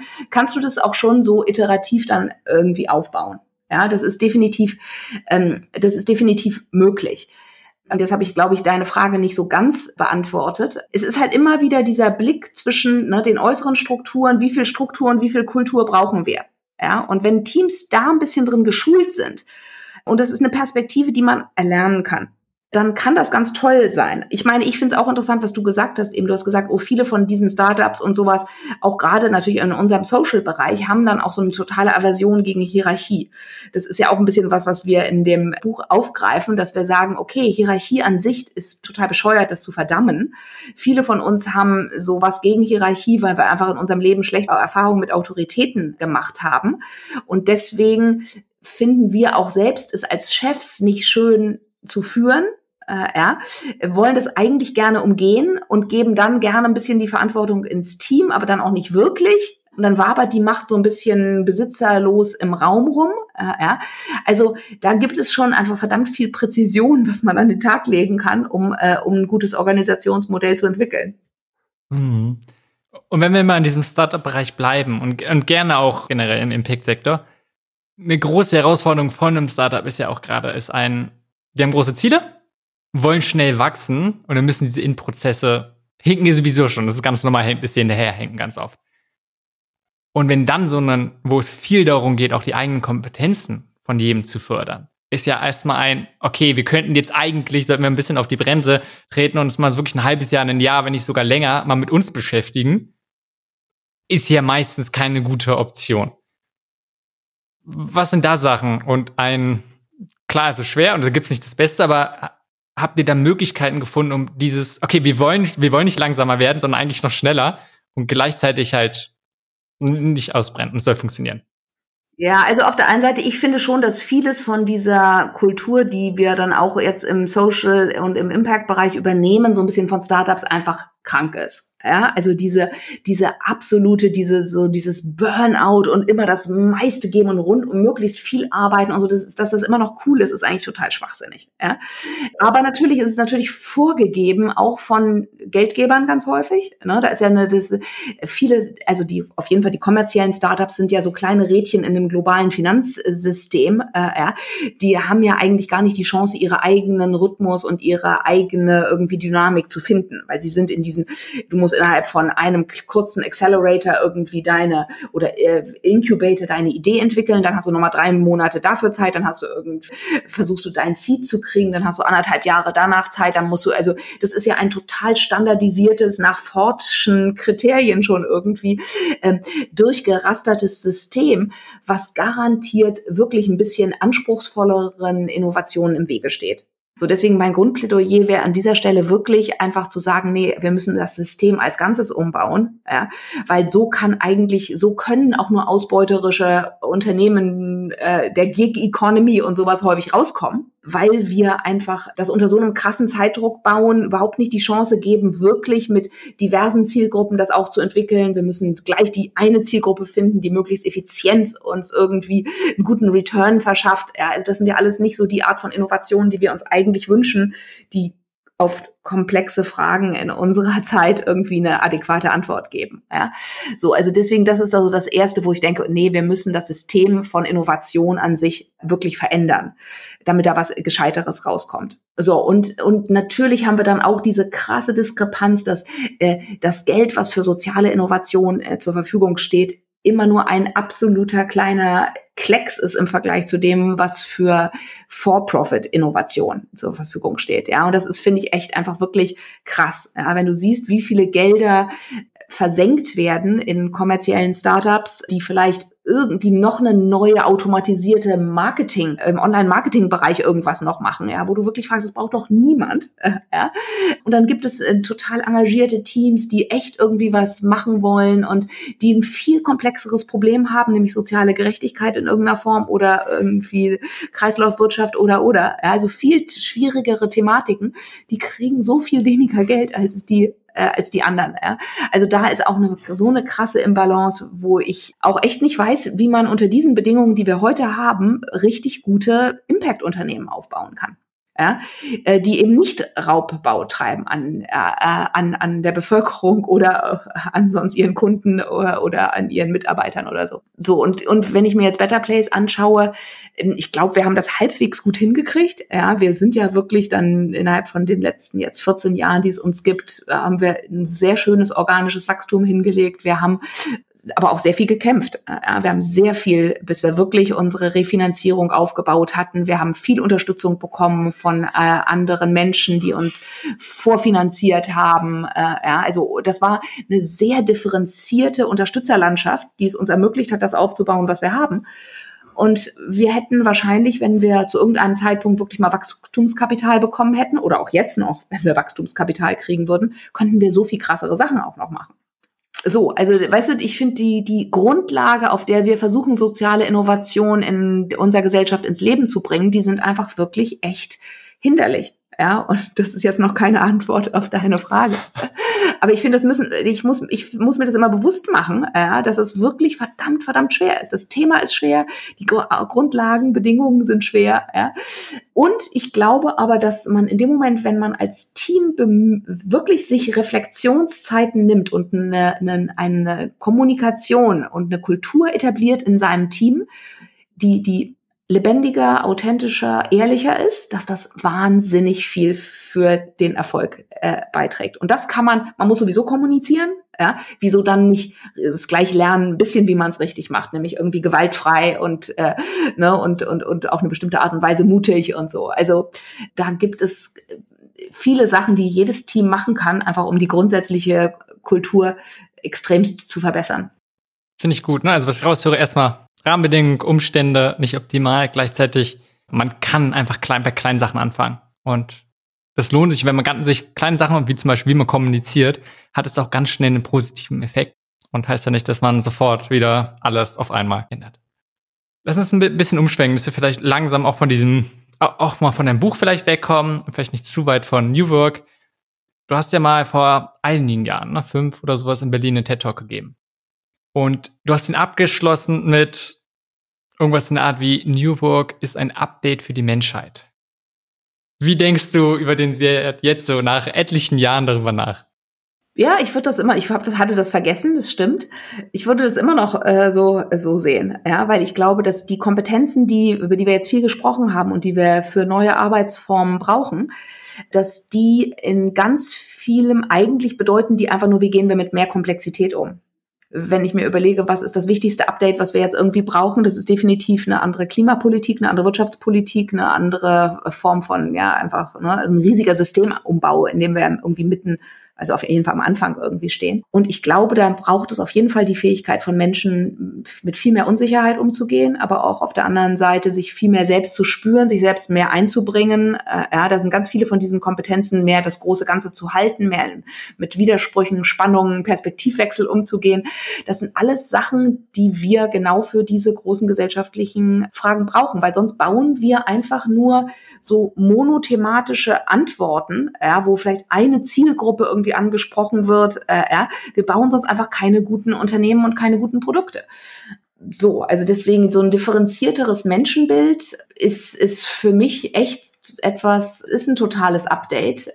Und dafür gehört für mich auch dann vielleicht noch so ein bisschen sowas wie so eine, weißt du, so eine spirituelle Sensibilität dazu. Ja, dass ich eben mich auch nicht verstehe als ich mache das alles, um mich selbst zu optimieren, sondern ich mache das auch, weil ich an eine Art von Entfaltung des Universums irgendwie glaube, ja, und eine Entfaltung von mir selbst als Mensch, der dazu einen Beitrag gibt und dass vielleicht Innovation gar nicht unbedingt was ist, was aus mir persönlich heraus, wo ich der Innovator bin, sondern wie ich vielleicht eher wie eine Hebamme mehr für innovative Ideen irgendwie, die geboren werden wollen, mich zur Verfügung stelle. Ja? Also ich finde auch so eine so da bei dem ganzen New Work Thema auf jeden Fall für mich schwingt das immer mit als Potenzial und für Bettina auch total. Dieses, dass wir eigentlich unseren Platz in der Welt einfach anders auch verstehen. Ja, und dass es weniger um uns selbst, also als Egos geht, äh, ja, sondern dass einfach der Radius von dem, was wir fühlen, was wir mitkriegen, was wir sehen, dass der sich im Idealfall vergrößert, ja, oder der muss sich vergrößern, ja, weil wenn ich immer nur an mich denke, werde ich nicht für irgendwie eine globale Klimapolitik in irgendeiner Form wählen. So, und deswegen so diese, dieses Wachsen von Menschen in diese irrsinnige Komplexität hinein, das ist ein unheimlicher Stretch für jeden Einzelnen von uns. Und ich glaube, wir müssen so kleine Communities bauen und Unternehmen sind dann kleine Communities, wo wir diese neuen Kompetenzen miteinander ausprobieren können. Ja, das kann eine Lebensgemeinschaft sein, kann eine Kommune sein, neue Lebensformen irgendwie auf dem Land oder in der Stadt, ja, mehr Generationenhäuser, was auch immer. Ja, also ich glaube, da werden, dass wir brauchen, wir müssen uns da selbst so ein bisschen so die guten Container für uns bauen, damit wir diese krassen Schritte, die wir angehen müssen, dass wir die auch ein bisschen in einem geschützten Raum machen machen, weil sehr viele Menschen auch noch total anders ticken. Ja, also das finde ich immer interessant. Was brauche ich eigentlich so, wenn ich in so einem Changemaker-Universum bin? Ich will ja nicht in meiner eigenen Bubble nur sein. Ja, das will ich ja nicht. Aber ich brauche zum auch genügend Unterstützung und auch für mich war Better Place definitiv so ein Experimentierfeld oder eine Organisation, in der ich als Mensch total wachsen konnte und wo ich mich auf eine ganz neue Art und Weise selbst verorten konnte, mich erfahren konnte, mich austesten konnte. Mhm. Und ich glaube, das Team heute von Better Place Lab, aber auch von den anderen Better Place Einheiten, die bieten sich so, so ein Feld, ja, wo sie so miteinander was Neues austesten können. Und das finde ich ist eine total es geht immer noch um die Sache, wofür sind wir unterwegs. Es geht nicht darum, dass wir uns gegenseitig therapieren oder dass wir uns irgendwie miteinander kuscheln ja, und nur uns wohlfühlen miteinander. Es geht um eine Sache, die wir in der Welt bewirken wollen, aber es ist ein unheimliches Privileg, in einem Unternehmen zu arbeiten, wo so viel Unterstützung und grundsätzliche Bereitschaft ist, sich aufeinander einzulassen und auch sich Fehler zu erlauben und so. Also das finde ich, das ist was, was ich wirklich sehr, sehr schön finde. Und ich glaube, davon brauchen wir viel, viel mehr solche Kulturräume, in denen sowas möglich ist. Mhm. Gefällt dieses Bild der Hebamme, Sachen unterstützen, zur Welt zu bringen, aber vielleicht auch in der Welt zu verbreiten. Was du ja mit ganz klar tust, ob es jetzt New Work ist oder an Sachen, wir darüber geredet haben. Was hast du dort gelernt, wenn es darum geht, Ideen zu verbreiten? Denn es ist ja eine Sache zu sagen, okay, wir setzen uns mal her, wir sind jetzt mal Think Tank, entwickeln Sachen, probieren es selbst aus damit es wirklich eine Wirkung hat, was du auch mal gerade meinst, und damit es andere umsetzen können, müssen viele davon erstmal erfahren. Und nicht nur ein, oh ja, wir haben es irgendwann mal gehört, sondern möglichst so, dass sie auch vielleicht ja Vertrauen haben, dass sie es ausprobieren wollen und vielleicht auch dann genügend Informationen, damit sie es ausprobieren können. Also, was hat dir geholfen oder was denkst du, was ist einfach sinnvoll, wenn man so eine Idee hat, sagen, wie bringt man sie denn in die Welt? Ich glaube, aus unserer Diskussion ist ja schon klar geworden, glaube ich, dass ich total davon überzeugt bin, dass es eben nicht nur äußere Kompetenzen braucht, sondern diese inneren Kompetenzen. Das ist erstmal schon an, an sich erstmal ungewöhnlich, würde ich sagen, weil die meisten Menschen dann doch sehr im Außen sind und ne, können wir irgendwie, können wir bestimmte Sachen besonders gut, äh, ja, und das ist sehr nach außen gerichtet. Haben wir die richtigen Netzwerke und weißt du, so diese ganzen Fragen, ne, die und natürlich gibt es ganz verschiedene Wege. Es gibt und Organisationen, die werden durch viel auch Performance Marketing, ja, werden die groß, die verbreiten ihre Ideen. Das ist nun überhaupt nicht meine Sache, ja, also ich kann es nicht und ich habe es auch mal ein bisschen versucht und ich habe gemerkt, es liegt mir überhaupt nicht, ja. Also ich glaube schon sehr stark daran, dass wenn wir als Unternehmer Rinnen eine Vision haben, äh, dann und wirklich in der sitzen, ja, und uns mit der identifizieren und äh, auch mit der Widersprüchlichkeit und mit den Problemen dann so präsent sind. Äh, wenn wir für was stehen, dass das dann eine gewisse Transmission irgendwie hat, ja, dass das dann andere Leute anzieht. Und ich habe auch ganz viele Ideen, ehrlich gesagt, in meinem Leben schon entwickelt, wo die überhaupt nichts geworden sind, weil alle Leute dachten, äh, was soll denn das? Das interessiert mich nicht. Und dann habe ich auch nach ein paar Wochen habe ich gedacht, okay, stößt nicht auf Resonanz. Ne? Also es ist ja immer so eine Sache, mal ich selbst habe einen Impuls, möchte irgendwas machen, dann teste ich das natürlich auch irgendwie. Wie wirkt das gerade? Wie findet mein Mann die Idee? Wie finden meine Kinder die Idee erstmal? Wie findet Bettina die Idee? Ja, so ähm, und dann und dann und darüber erlebe ich ja irgendwie, oh, das ist scheint was, was was gerade jetzt für diese Zeit irgendwie interessant ist. Äh, ja, das, es gibt ja tolle, tolle Ideen, die einfach nur zum Zeiten, falschen Zeitpunkt gerade in, in die Welt kommen. Und dann ist das so irgendwie in meiner Erfahrung so eine Wechselwirkung, dass ich dann irgendwie häufig gehe ich dann sehr in Vorlage. Also ich mache normalerweise eigentlich auch bevor ich dann irgendwelche Unterstützung habe, das ist vielleicht auch mein Sicherheitsbedürfnis, dass ich erstmal für mich wissen möchte, ist das solide genug? Habe ich da genug, wenn ich zum Beispiel ein neues Buch schreibe, habe ich genug zu sagen für mich, dass ich damit wirklich raus möchte? Äh, ja, so, also dann bin ich, da kommt mein Fleiß. Äh, ja, äh, und dann, wenn ich das Gefühl habe, ja, und das ist wirklich ein Gefühl, ja, das ist stimmig, ja, oder hey, das, das finde ich cool, dazu stehe ich, äh, ja, und auch mit den Unsicherheiten, die dann häufig dann auch damit sind. Aber damit traue ich mich raus, ja, und dann kann im besten Falle kann dann wirklich es ist so sein, dass dann wie so ein Ping-Pong andere Leute kommen dann darauf zu, sagen, finde ich toll, das macht total Resonanz bei mir, das, da möchte ich dazu beitragen und dann kann sowas entstehen. Und das ist aber auch so ein, so ein kontinuierlicher Prozess. Und ich bin auch überhaupt nicht so ein zahlengetriebener Mensch. Also Metriken interessieren mich auch eigentlich wirklich nicht. Äh, ja, natürlich freue ich mich, wenn ich viele Bücher verkaufe. Aber eher, mich interessiert dann an dem Punkt auch eher, so das, was ist in der Welt so die Ripples, die es macht. Weißt du, ich freue mich total, wenn dann andere Menschen mir schreiben, ich habe ein neues Buch geschrieben, Innenansicht, so über meinen eigenen Prozess der letzten Dekade, so mein ganzes Inner Work und so. Und ich kriege momentan ganz schönes Feedback von Leuten, die sich davon offensichtlich wirklich angesprochen fühlen und die sagen, wow, ich, du hast irgendwelche Erfahrungen, die ich auch mal gemacht habe, reflektiert, aber du hast mir neue Konzepte oder eine Sprache dafür gegeben und das hat mir, war wie eine Mini-Therapie für mich oder so, weißt du, und das, diese Art von in Beziehung, eigentlich ist es dann wiederum um irgendwie Beziehung, äh, ja, das, wo ich merke, okay, das ist ein Pfad, den möchte ich weitergehen. Äh, ja, und wenn das, dieses Buch jetzt zum Beispiel auf keine Resonanz stößt, dann würde ich sagen, okay, es war für mich gut, das mal zu schreiben, aber ist offensichtlich jetzt gerade nicht, muss nicht in der Welt sein oder macht, bewirkt nicht so richtig was. Ich finde, das kann man vorher echt nicht sehen und wissen, was was bewirkt, weil ich auch schon Sachen gemacht habe mit sehr viel Herzblut, die null gelandet sind. ja. Das ist dann einfach auch immer irgendwie so, dass, dass, dass, dass die Lotterie, äh, die Lotterie der Manifestation. Hm. Finde ich total gut. Es waren mehrere Sachen für mich drin. Ne? Einerseits dieses erstmal überhaupt den Mut aufbringen, die Sachen nach draußen zu geben, weil die beste Idee bringt es nicht und keiner kann es erfahren, wenn man es nicht nach außen gibt. Genau, und da ist ganz viel Scham. Ne? Ganz viele Menschen haben an dieser Stelle ganz viel Scham, sich so zu zeigen. Ja, und das ist dann der, das, das ist, das ist wirklich, und wie gehst du dann damit um? Ja, ich habe auch Scham, aber ich habe dann irgendwie versuche, sie ein bisschen zu überwinden. Ja, total, total wichtiger, ne, wichtiger Schritt.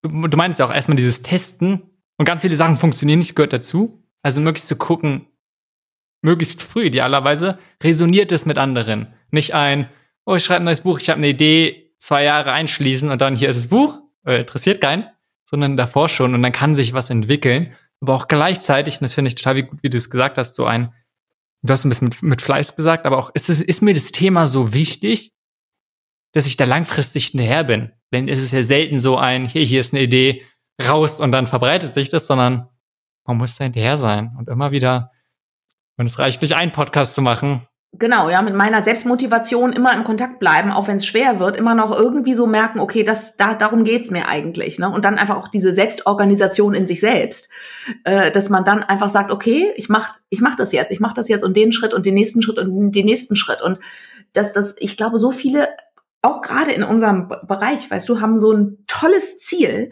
aber dann diese ganzen vielen Schritte, die dazwischen liegen, das ist dann auch natürlich irrsinnig mühsam, äh, ja, und äh, ja, ich dafür glaube ich, so ein realistischeres Bild zu gewinnen, wie oft auch jetzt, obwohl ich es seit so langer Zeit mache, wie mühsam ist es für mich zum Beispiel Finanzierung für bestimmte neue Ideen aufzutreiben, ja, obwohl ich ein gutes Netzwerk habe, ja.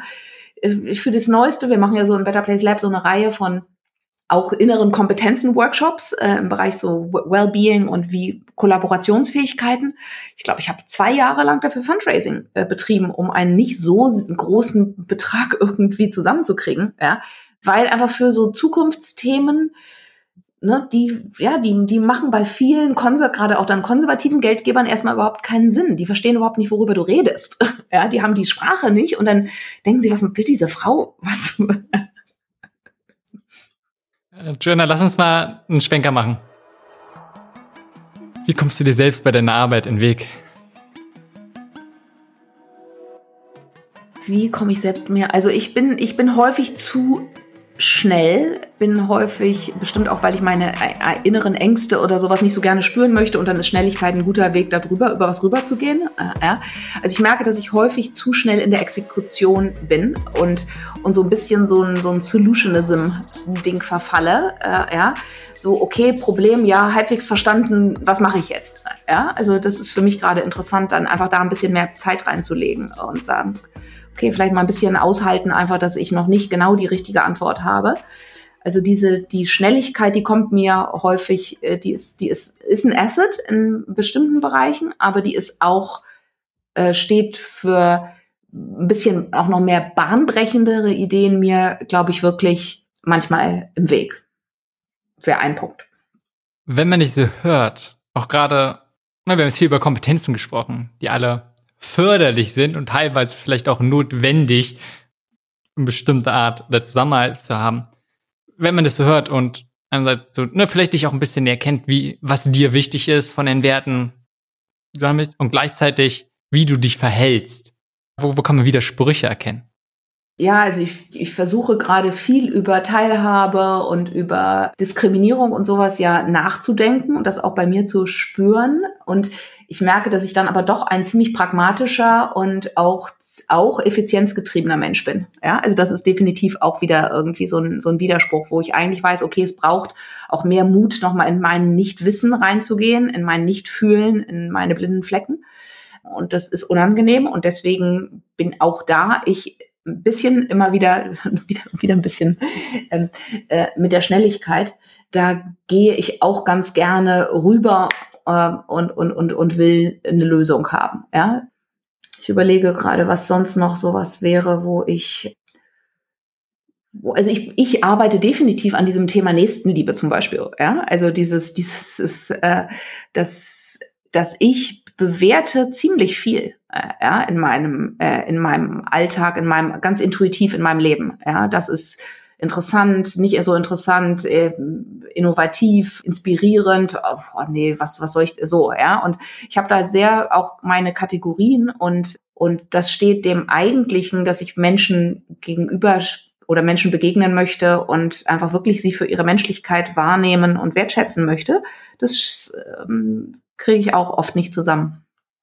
Was ist, wenn du so eine Situation hast, wo du im gerade merkst, okay, eigentlich willst du dich anders verhalten und dann aber diese Tendenz von Schnelligkeit, willst vorankommen, willst es effizient machen, weißt aber irgendwie, ja, es wäre ganz gut, wenn wir uns dafür Zeit nehmen. Was hilft dir genau in diese, einfach in dieser Situation, wo du es ja schon mal wahrnimmst? Ich glaube, das ist so der, der erste wichtige Schritt. Also ich habe so ein bisschen in den letzten Jahren mir angewöhnt, so bestimmte Verdauungspausen quasi für Ideen oder in, ne, für in so in meinen Arbeitsprozessen oder auch sonst in meinen normalen sozialen Interaktionen einzubauen.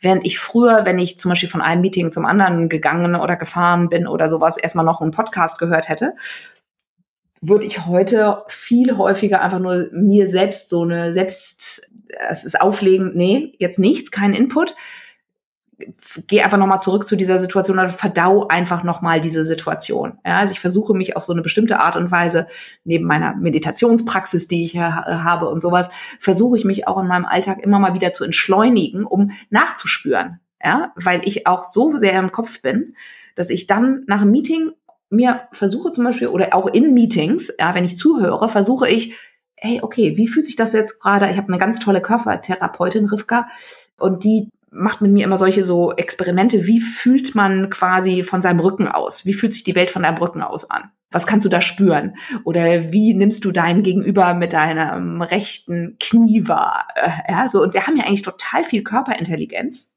Aber auf der anderen Seite haben wir ja das Gefühl, dass unser Selbst nur hier irgendwie im Kopf sitzt. Ja, und wir denken jeden Tag, glaube ich, zwischen 50 und 70.000 Gedanken. Ja, es ist ja eine wahnsinnige Explosion von einfach Unfug, den wir auch überhaupt nicht kontrollieren können. Die kommen ja einfach. Ja, also nur wir sind ja eigentlich vollkommen, dass, dass wir irgendwie denken, wir wären Herr oder Frau über uns selbst, ist ja eine totale Illusion in diesem Sinne. Und ich versuche wirklich immer mehr, okay, was sagt mein, mein Körper jetzt eigentlich gerade? Und dann plötzlich denke ich, wow, der ist ja wirklich, da ist ja, da ist ja richtig ein Knoten im Bauch. Also ich merke das häufig auch gar nicht. Aber wenn ich dann so ein bisschen so, weißt du, wie so Schichten, so ein bisschen so, eine, so, so, so durchgehe durch meinen Körper und versuche da wahrzunehmen, was da gerade drin sitzt oder was emotional sich gerade in mir tut, pff, immer wieder überraschend.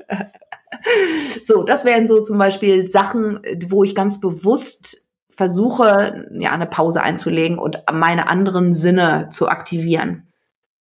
Und gibt es irgendwie noch auch andere, ich sag mal, Lebenseinstellungen, gerne Gewohnheiten, die du in den letzten paar Jahren verändert hast, die dann natürlich zu einem deutlich positiven Leben geführt haben? Ja, also ich habe definitiv viel verändert. Also ich mache ja, ich meditiere wirklich sehr, ziemlich viel. Ich mache zweimal im Jahr längere Schweigeretreats. Ich, ich habe unterschiedlichste Sharing-Gruppen, in denen ich, wenn für Außenstehende, wahrscheinlich auf eine sehr komische Art und Weise miteinander, wo wir miteinander kommunizieren. Und so, also ich habe schon sehr vieles in den letzten Jahren verändert, weil ich so fasziniert davon bin, von dieser Welt, die sich auftut, in mir auftut, in dem Moment, wo ich einfach mehr mit meiner Aufmerksamkeit dahin gehe. Und da ist, äh, damit verbringe ich auch viel Zeit, von dem ich auch glaube, ich mache das nicht funktional, ich mache das nicht, damit ich dann irgendwas besser und toller in der Welt machen kann. Aber ich merke natürlich schon dass an, das an mir an bestimmten Punkten hilft. Aber da gibt es einfach viele Praktiken, die, die ich mir so angewöhnt habe, die, die mein Leben heute anders machen. Natürlich auch meine Kinder sind aus dem Haus, weißt du, früher so in der Zeit, als ich mit kleinen Kindern und unter, Unternehmen mitleiten und so, das war natürlich auch einfach, da, ne, das ist heute ein anderer Punkt ich versuche mehr, ich habe einfach, ich bin ein Mensch, ich habe ziemlich viele Ängste immer, so die, die irgendwie einfach in mir rumbrodeln. Ich versuche irgendwie mit denen klarzukommen. Äh, natürlich möchte ich sie gerne auflösen, aber ich weiß natürlich auch, dass äh, ich muss sie richtig akzeptieren und nicht wünschen, dass sie sich auflösen. es gibt auch wirklich andere Themen neben äh, meinem Sozialunternehmertum und meinem New Work, mit denen ich mich echt beschäftige und die harte Nüsse sind. Ja, und ich habe auch gemerkt, dass ich in den letzten Jahren viel mehr auch wieder Zeit mit Freundschaften mich beschäftigt habe. So, die ist in, ich hatte einige Jahre, wo ich sehr viel gearbeitet habe und auch sehr begeistert war von meiner Arbeit, aber auch so ein bisschen monothematisch unterwegs war. Ja, und wenn meine Freunde nicht mit mir über, über Better Place reden wollten, dann habe ich gedacht, worüber soll ich denn sonst reden? Äh, und ich habe jetzt auch, auch erstmal ein bisschen mechanisch an irgendeinem Punkt vor ein paar Jahren angefangen, mich wirklich mit ganz anderen Themen zu beschäftigen. Ja, dass ich mir bestimmte Themenbereiche aussuche, auch über Belletristik oder so, wo ich dann echt mich so zwinge ist zu viel, aber wo ich ganz bewusst einfach sage, okay, ich beschäftige mich jetzt jetzt mal mit anderen Themen. Und das finde ich total schön. Ich bin gerade mit meinem Mann so temporär nach Paris gezogen und ich habe mich jetzt ganz viel mit französischer Literatur und französischem Feminismus und auch um meine Sprache, meine Sprachfähigkeit zu verbessern, äh, französische Podcasts und sowas äh, gehört. Und ich gehe dann häufig einfach zwei Stunden durch Paris und höre irgendwie einen Podcast Leila Slimani oder irgendwie einer anderen äh, tollen Frau. So, und das hat, das hat wenig umzu. Ja, ich habe früher sehr, sehr viel umzu gemacht ich versuche einfach weniger um zuzumachen heutzutage. Und das gelingt mir manchmal besser, manchmal schlechter. Wenn du sagst weniger um zu, geht es darum, weniger gerade dieses Produktive, weil was ich mal raushöre, ist ein, hey, was dir Spaß macht, ist ja auch irgendwie schon ein Umzu. Ja, aber es hat nicht, also ich glaube, das ist das schon, also ich bin sehr groß geworden in so krasse, so ich würde echt sagen, so Leistungsgesellschaft Deutschland, äh, wirklich viel arbeiten, eben wie gesagt auch zum Teil aus so einer schönen Motivation heraus, zum Teil aber auch definitiv aus so einem Verdrängen von, von, von unangenehmen, negativen Gefühlen in mir heraus. Und das hat sich bei mir wirklich verändert. Also da der Blick auf, auch auf andere Menschen, ja, die ich früher schon auch nach bestimmten Erfolgskriterien mir angeschaut habe. Das mache ich heute wesentlich weniger. Da äh, hat sich bei mir echt was verändert, dass ich Menschen mehr für das nehme, wer sie jetzt sind. Und ich hatte ja auch vorhin auch schon gesagt, dass es mir nicht immer gelingt. Das ist definitiv so. Aber ist, für mich ist das so ein Weg, ja, dass ich mehr, mich mehr einstimme auf die Menschen, wie sie gerade sind und auch auf anderen Ebenen einfach auch nicht mehr nur, also ich, ich bin sehr gerne inspiriert und ich mag eine intellektuelle Brillanz, die, die, die, die liebe ich einfach. Und das will ich auch nicht verleugnen, ja, dass mich das irgendwie befeuert, wenn ich mit jemandem in so ein Gedankenfeuerwerk reingehen kann. Aber ich habe auch inzwischen total viele Erfahrungen gemacht, anderen Ebenen, die mich wahnsinnig berührt haben, ja, und die einfach mich als Mensch und mich mit meinem Herz oder mit meiner so emotionalen Öffnung und mit dem dem dem Kontakt einfach und der der Vulnerabilität, die man mir gezeigt hat und wo ich dann auch mich viel mehr öffnen konnte. Ja, das ist einfach so, das ist was so, was, was mich jetzt viel mehr zieht häufig. So einfach so eine, dies berührt sein von einem anderen Menschen und mit einem anderen, mich dann auch zu zeigen. Und das ist dann ja häufig auch ein Wagnis in vielem, was ich natürlich auch dann mit Sachen, die ich nicht kann, mit Sachen, wo ich verzweifelt bin, mit Sachen, wo ich irgendwie äh, auswegslos mich fühle, orientierungslos und all sowas. Ja, und das ja auch mehr an mich ranzulassen. Also früher habe ich das gar nicht gespürt, diese diese. Ich habe die Effekte davon gespürt irgendwie. Äh, ja, ich habe gemerkt,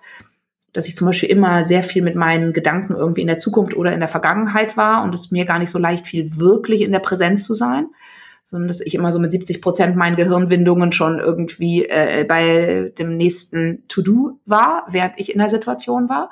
Also dieses, dieser Fokus auf Präsenz, den du natürlich auch in der Meditation sehr stark praktizierst immer wieder und übst, das ist für mich so ein total wichtiger Muskel, den ich immer wieder trainiere und und dann auch Menschen eben aus dieser Verlangsamung heraus zu begegnen und dafür brauche ich häufig Zeit. Also ne, ich mache eben mit Freunden häufig Schweigeretreats oder auch in einer Gruppe von diesem spirituellen Lehrer Thomas Hübel. Und da bin ich, da erforsche ich dann echt andere Facetten an mir. Die Kunst ist dann, wie transferiere ich das Erfahrene aus diesen Retreats dann wiederum in meinen Alltag. Jonah, wenn wir so langsam zum Ende kommen, wenn wir mal annehmen, all das, was du bis jetzt in die Welt gebracht hast, ist einfach mal aus deinem Schnipp weg. Und du könntest nun einen Zettel deine Erfahrung oder eine Weisheit, was du so gelernt hast, an andere Changemaker, Social Innovator, wie wir sie auch immer nennen, weitergeben würdest? Was wäre es? Ja. Das hat was mit diesem, definitiv mit diesem Innen äh, zu tun. Ja, das ist das Erforsche dich genauso wie die, du die äußere Welt erforscht und ho hoffentlich auch dich intensiv damit beschäftigst, welches soziale oder ökologische Problem du mit angehen möchtest. Und da forscht da intensiv im Außen, aber mindestens mit der Hälfte der Zeit erforsche auch, wer du bist äh, und was dich motiviert und, und, und was du wirklich dazu beitragen kannst. Äh, so, also das ist schon wahrscheinlich dann dieser, diese, ich will jetzt nicht bei Purpose äh, enden, weil ich finde, das ist auch so ein inflationär gebrauchter Begriff. Aber ja, ich, für mich war in den letzten zehn Jahren eine systematische Beschäftigung mit, mit, mit Inner Work war für mich ein totaler Game Changer. Ja, und das wünsche ich echt viel mehr Menschen. Und ich glaube auch, dass wir dann einfach nochmal viel wirksamere Sachen in die Welt setzen. Wenn wir mehr Welt in uns erfahren, dann können wir auch mehr Welt ausdrücken und dann können wir auch Sachen bauen, die mehr Menschen ansprechen ja, und für, für mehr Menschen relevant sind. Schöner Abschluss. Danke dir. Langes Gespräch, wow. Schöner. Vielen, vielen Dank. Wenn man mehr über dich erfahren möchte, wenn man mehr über deine Arbeit auch erfahren möchte, was ist die beste Anlaufstelle? Na, ich habe eine eigene Website, joannabreidenbach.de. Ich habe ein neues Buch geschrieben, Innenansicht was ich mir gerade viel Spaß macht, das in die Welt zu tragen. Und sonst würde ich sehr gerne noch diese tollen Kurse, die wir im Better Place Lab haben zu Inner Work, die sind auch ganz toll. Also das wäre mein kleiner Blumenstrauß und die meisten Sachen davon finden sich auf meiner eigenen Website. Gut, ich werde auch mal zu den ganzen Sachen immer in den Show Notes verlinken. Willst du noch mal zwei Worte mehr zu deinem Buch sagen? Ja, ich kann dazu gerne noch ein bisschen was sagen. Also ich, ich habe, nachdem ich, ich New Work Needs Inner Work mit Bettina geschrieben habe, habe ich immer wieder viele Vorträge dazu gehalten zu dem Thema und ich habe gemerkt, dass dieses Thema Inner Work irgendwie zwar auf eine Resonanz bei Menschen stößt und dass die auch mit diesen Kompetenzen was anfangen können, aber was da wirklich an tieferen Prozessen dahinter steht, das war immer wie so eine Blackbox. Ja, und, ich, und viele Menschen haben dann gedacht, ah, das ist so ein bisschen so, ich mache jetzt Yoga oder ja, oder ich mache jetzt mal eine Therapie. Ich habe gemerkt, ich habe in den letzten zehn Jahren so viele interessante verschiedene Pfade besucht, wo ich dann irgendwie gedacht habe, eigentlich wäre es cool, das zu beschreiben, ja, und so auch zu beschreiben, dass Inner Work auch wirklich Arbeit ist, ja, dass das eben nicht so ein Wochenend-Retreat ist, wo du mal ein bisschen Rebirthing machst und dich dann noch mal wieder äh, irgendwie in deinem Geburtskanal wiederfindest oder oder so. Sondern dass das etwas, eine kontinuierliche Arbeit ist, die aber so dann eine eigene, eine ganz tolle Eigendynamik entwickelt. Und ich glaube, ich wollte meine eigene Faszination und meine eigene Begeisterung für diese Art von Beschäftigung, die wollte ich einfach mal zu Papier bringen. Und das habe ich gemacht und habe dann auch eben so in den, so zum Teil wahrscheinlich relativ spektakulär, also ich habe mit meinen Eltern mal MDMA genommen und meine Eltern sind über 80 und super konservativ und ich habe das wie so eine Art Familientherapie auch äh, für uns betrieben, weil ich so einen neuen Raum, in dem äh, vieles, was nicht besprechbar ist in meiner Ursprungsfamilie, dann plötzlich in diesem neuen friedlichen Ecstasy-Raum gesagt werden konnte. beschrieben. Also ich habe so solche Sachen gemacht, die vielleicht eher unterhaltsam sind, aber für mich auch sehr bedeutsam waren. Äh, aber auch eben viele Sachen, die mit meiner Meditationspraxis äh, zusammenhängen, beschrieben. Und um einfach Menschen mehr ein Gefühl dafür zu geben, was es bedeutet, sich auf so einen inneren Entwicklungsweg zu begehen, der ganz anders aussehen kann. Es gibt so viele verschiedene Ansätze, ja, und die, weiß ich nicht, vier, fünf, sechs, die ich beschreibe, die sind ja, das, die können auch ganz anders aussehen. Aber mir war es wichtig, so eine innere Entwicklung irgendwie nachvollziehbar zu machen. Und so die ersten Leserstimmen, ich habe das Ganze mit dem Crowdfunding finanziert, die ersten Leserstimmen dazu sind wirklich total schön und haben mich sehr beglückt, äh, dass das irgendwie mir wohl für manche auf jeden Fall gelungen ist, äh, das zu vermitteln. Deswegen war das so ein kleiner Spin-off wo ich jetzt gucke, ob der sein Eigenleben entwickelt oder ob das so was ist, was eine kleine Resonanzwelle macht und dann war es das oder ob es vielleicht auch was Größeres daraus entsteht. Werden wir sehen. So gut, also das Buch heißt Innenansicht und wie du schon gesagt hast, findest du unter joannabreinbach.de. Sehr schön. Genau. Vielen Dank fürs Gespräch, hat mir sehr Spaß gemacht. Vielen Dank auch für die Offenheit, aber vor allem für deine Arbeit. Hm, vielen Dank, Simon. Das war Changemaker. Erwähnungen sowie Ressourcen für diese Folge findest du in den Folgenotizen oder unter www.changemakerpodcast.de. Dir gefallen die Folgen? Doch manchmal wünschst du dir einige Erkenntnisse in komprimierter Form?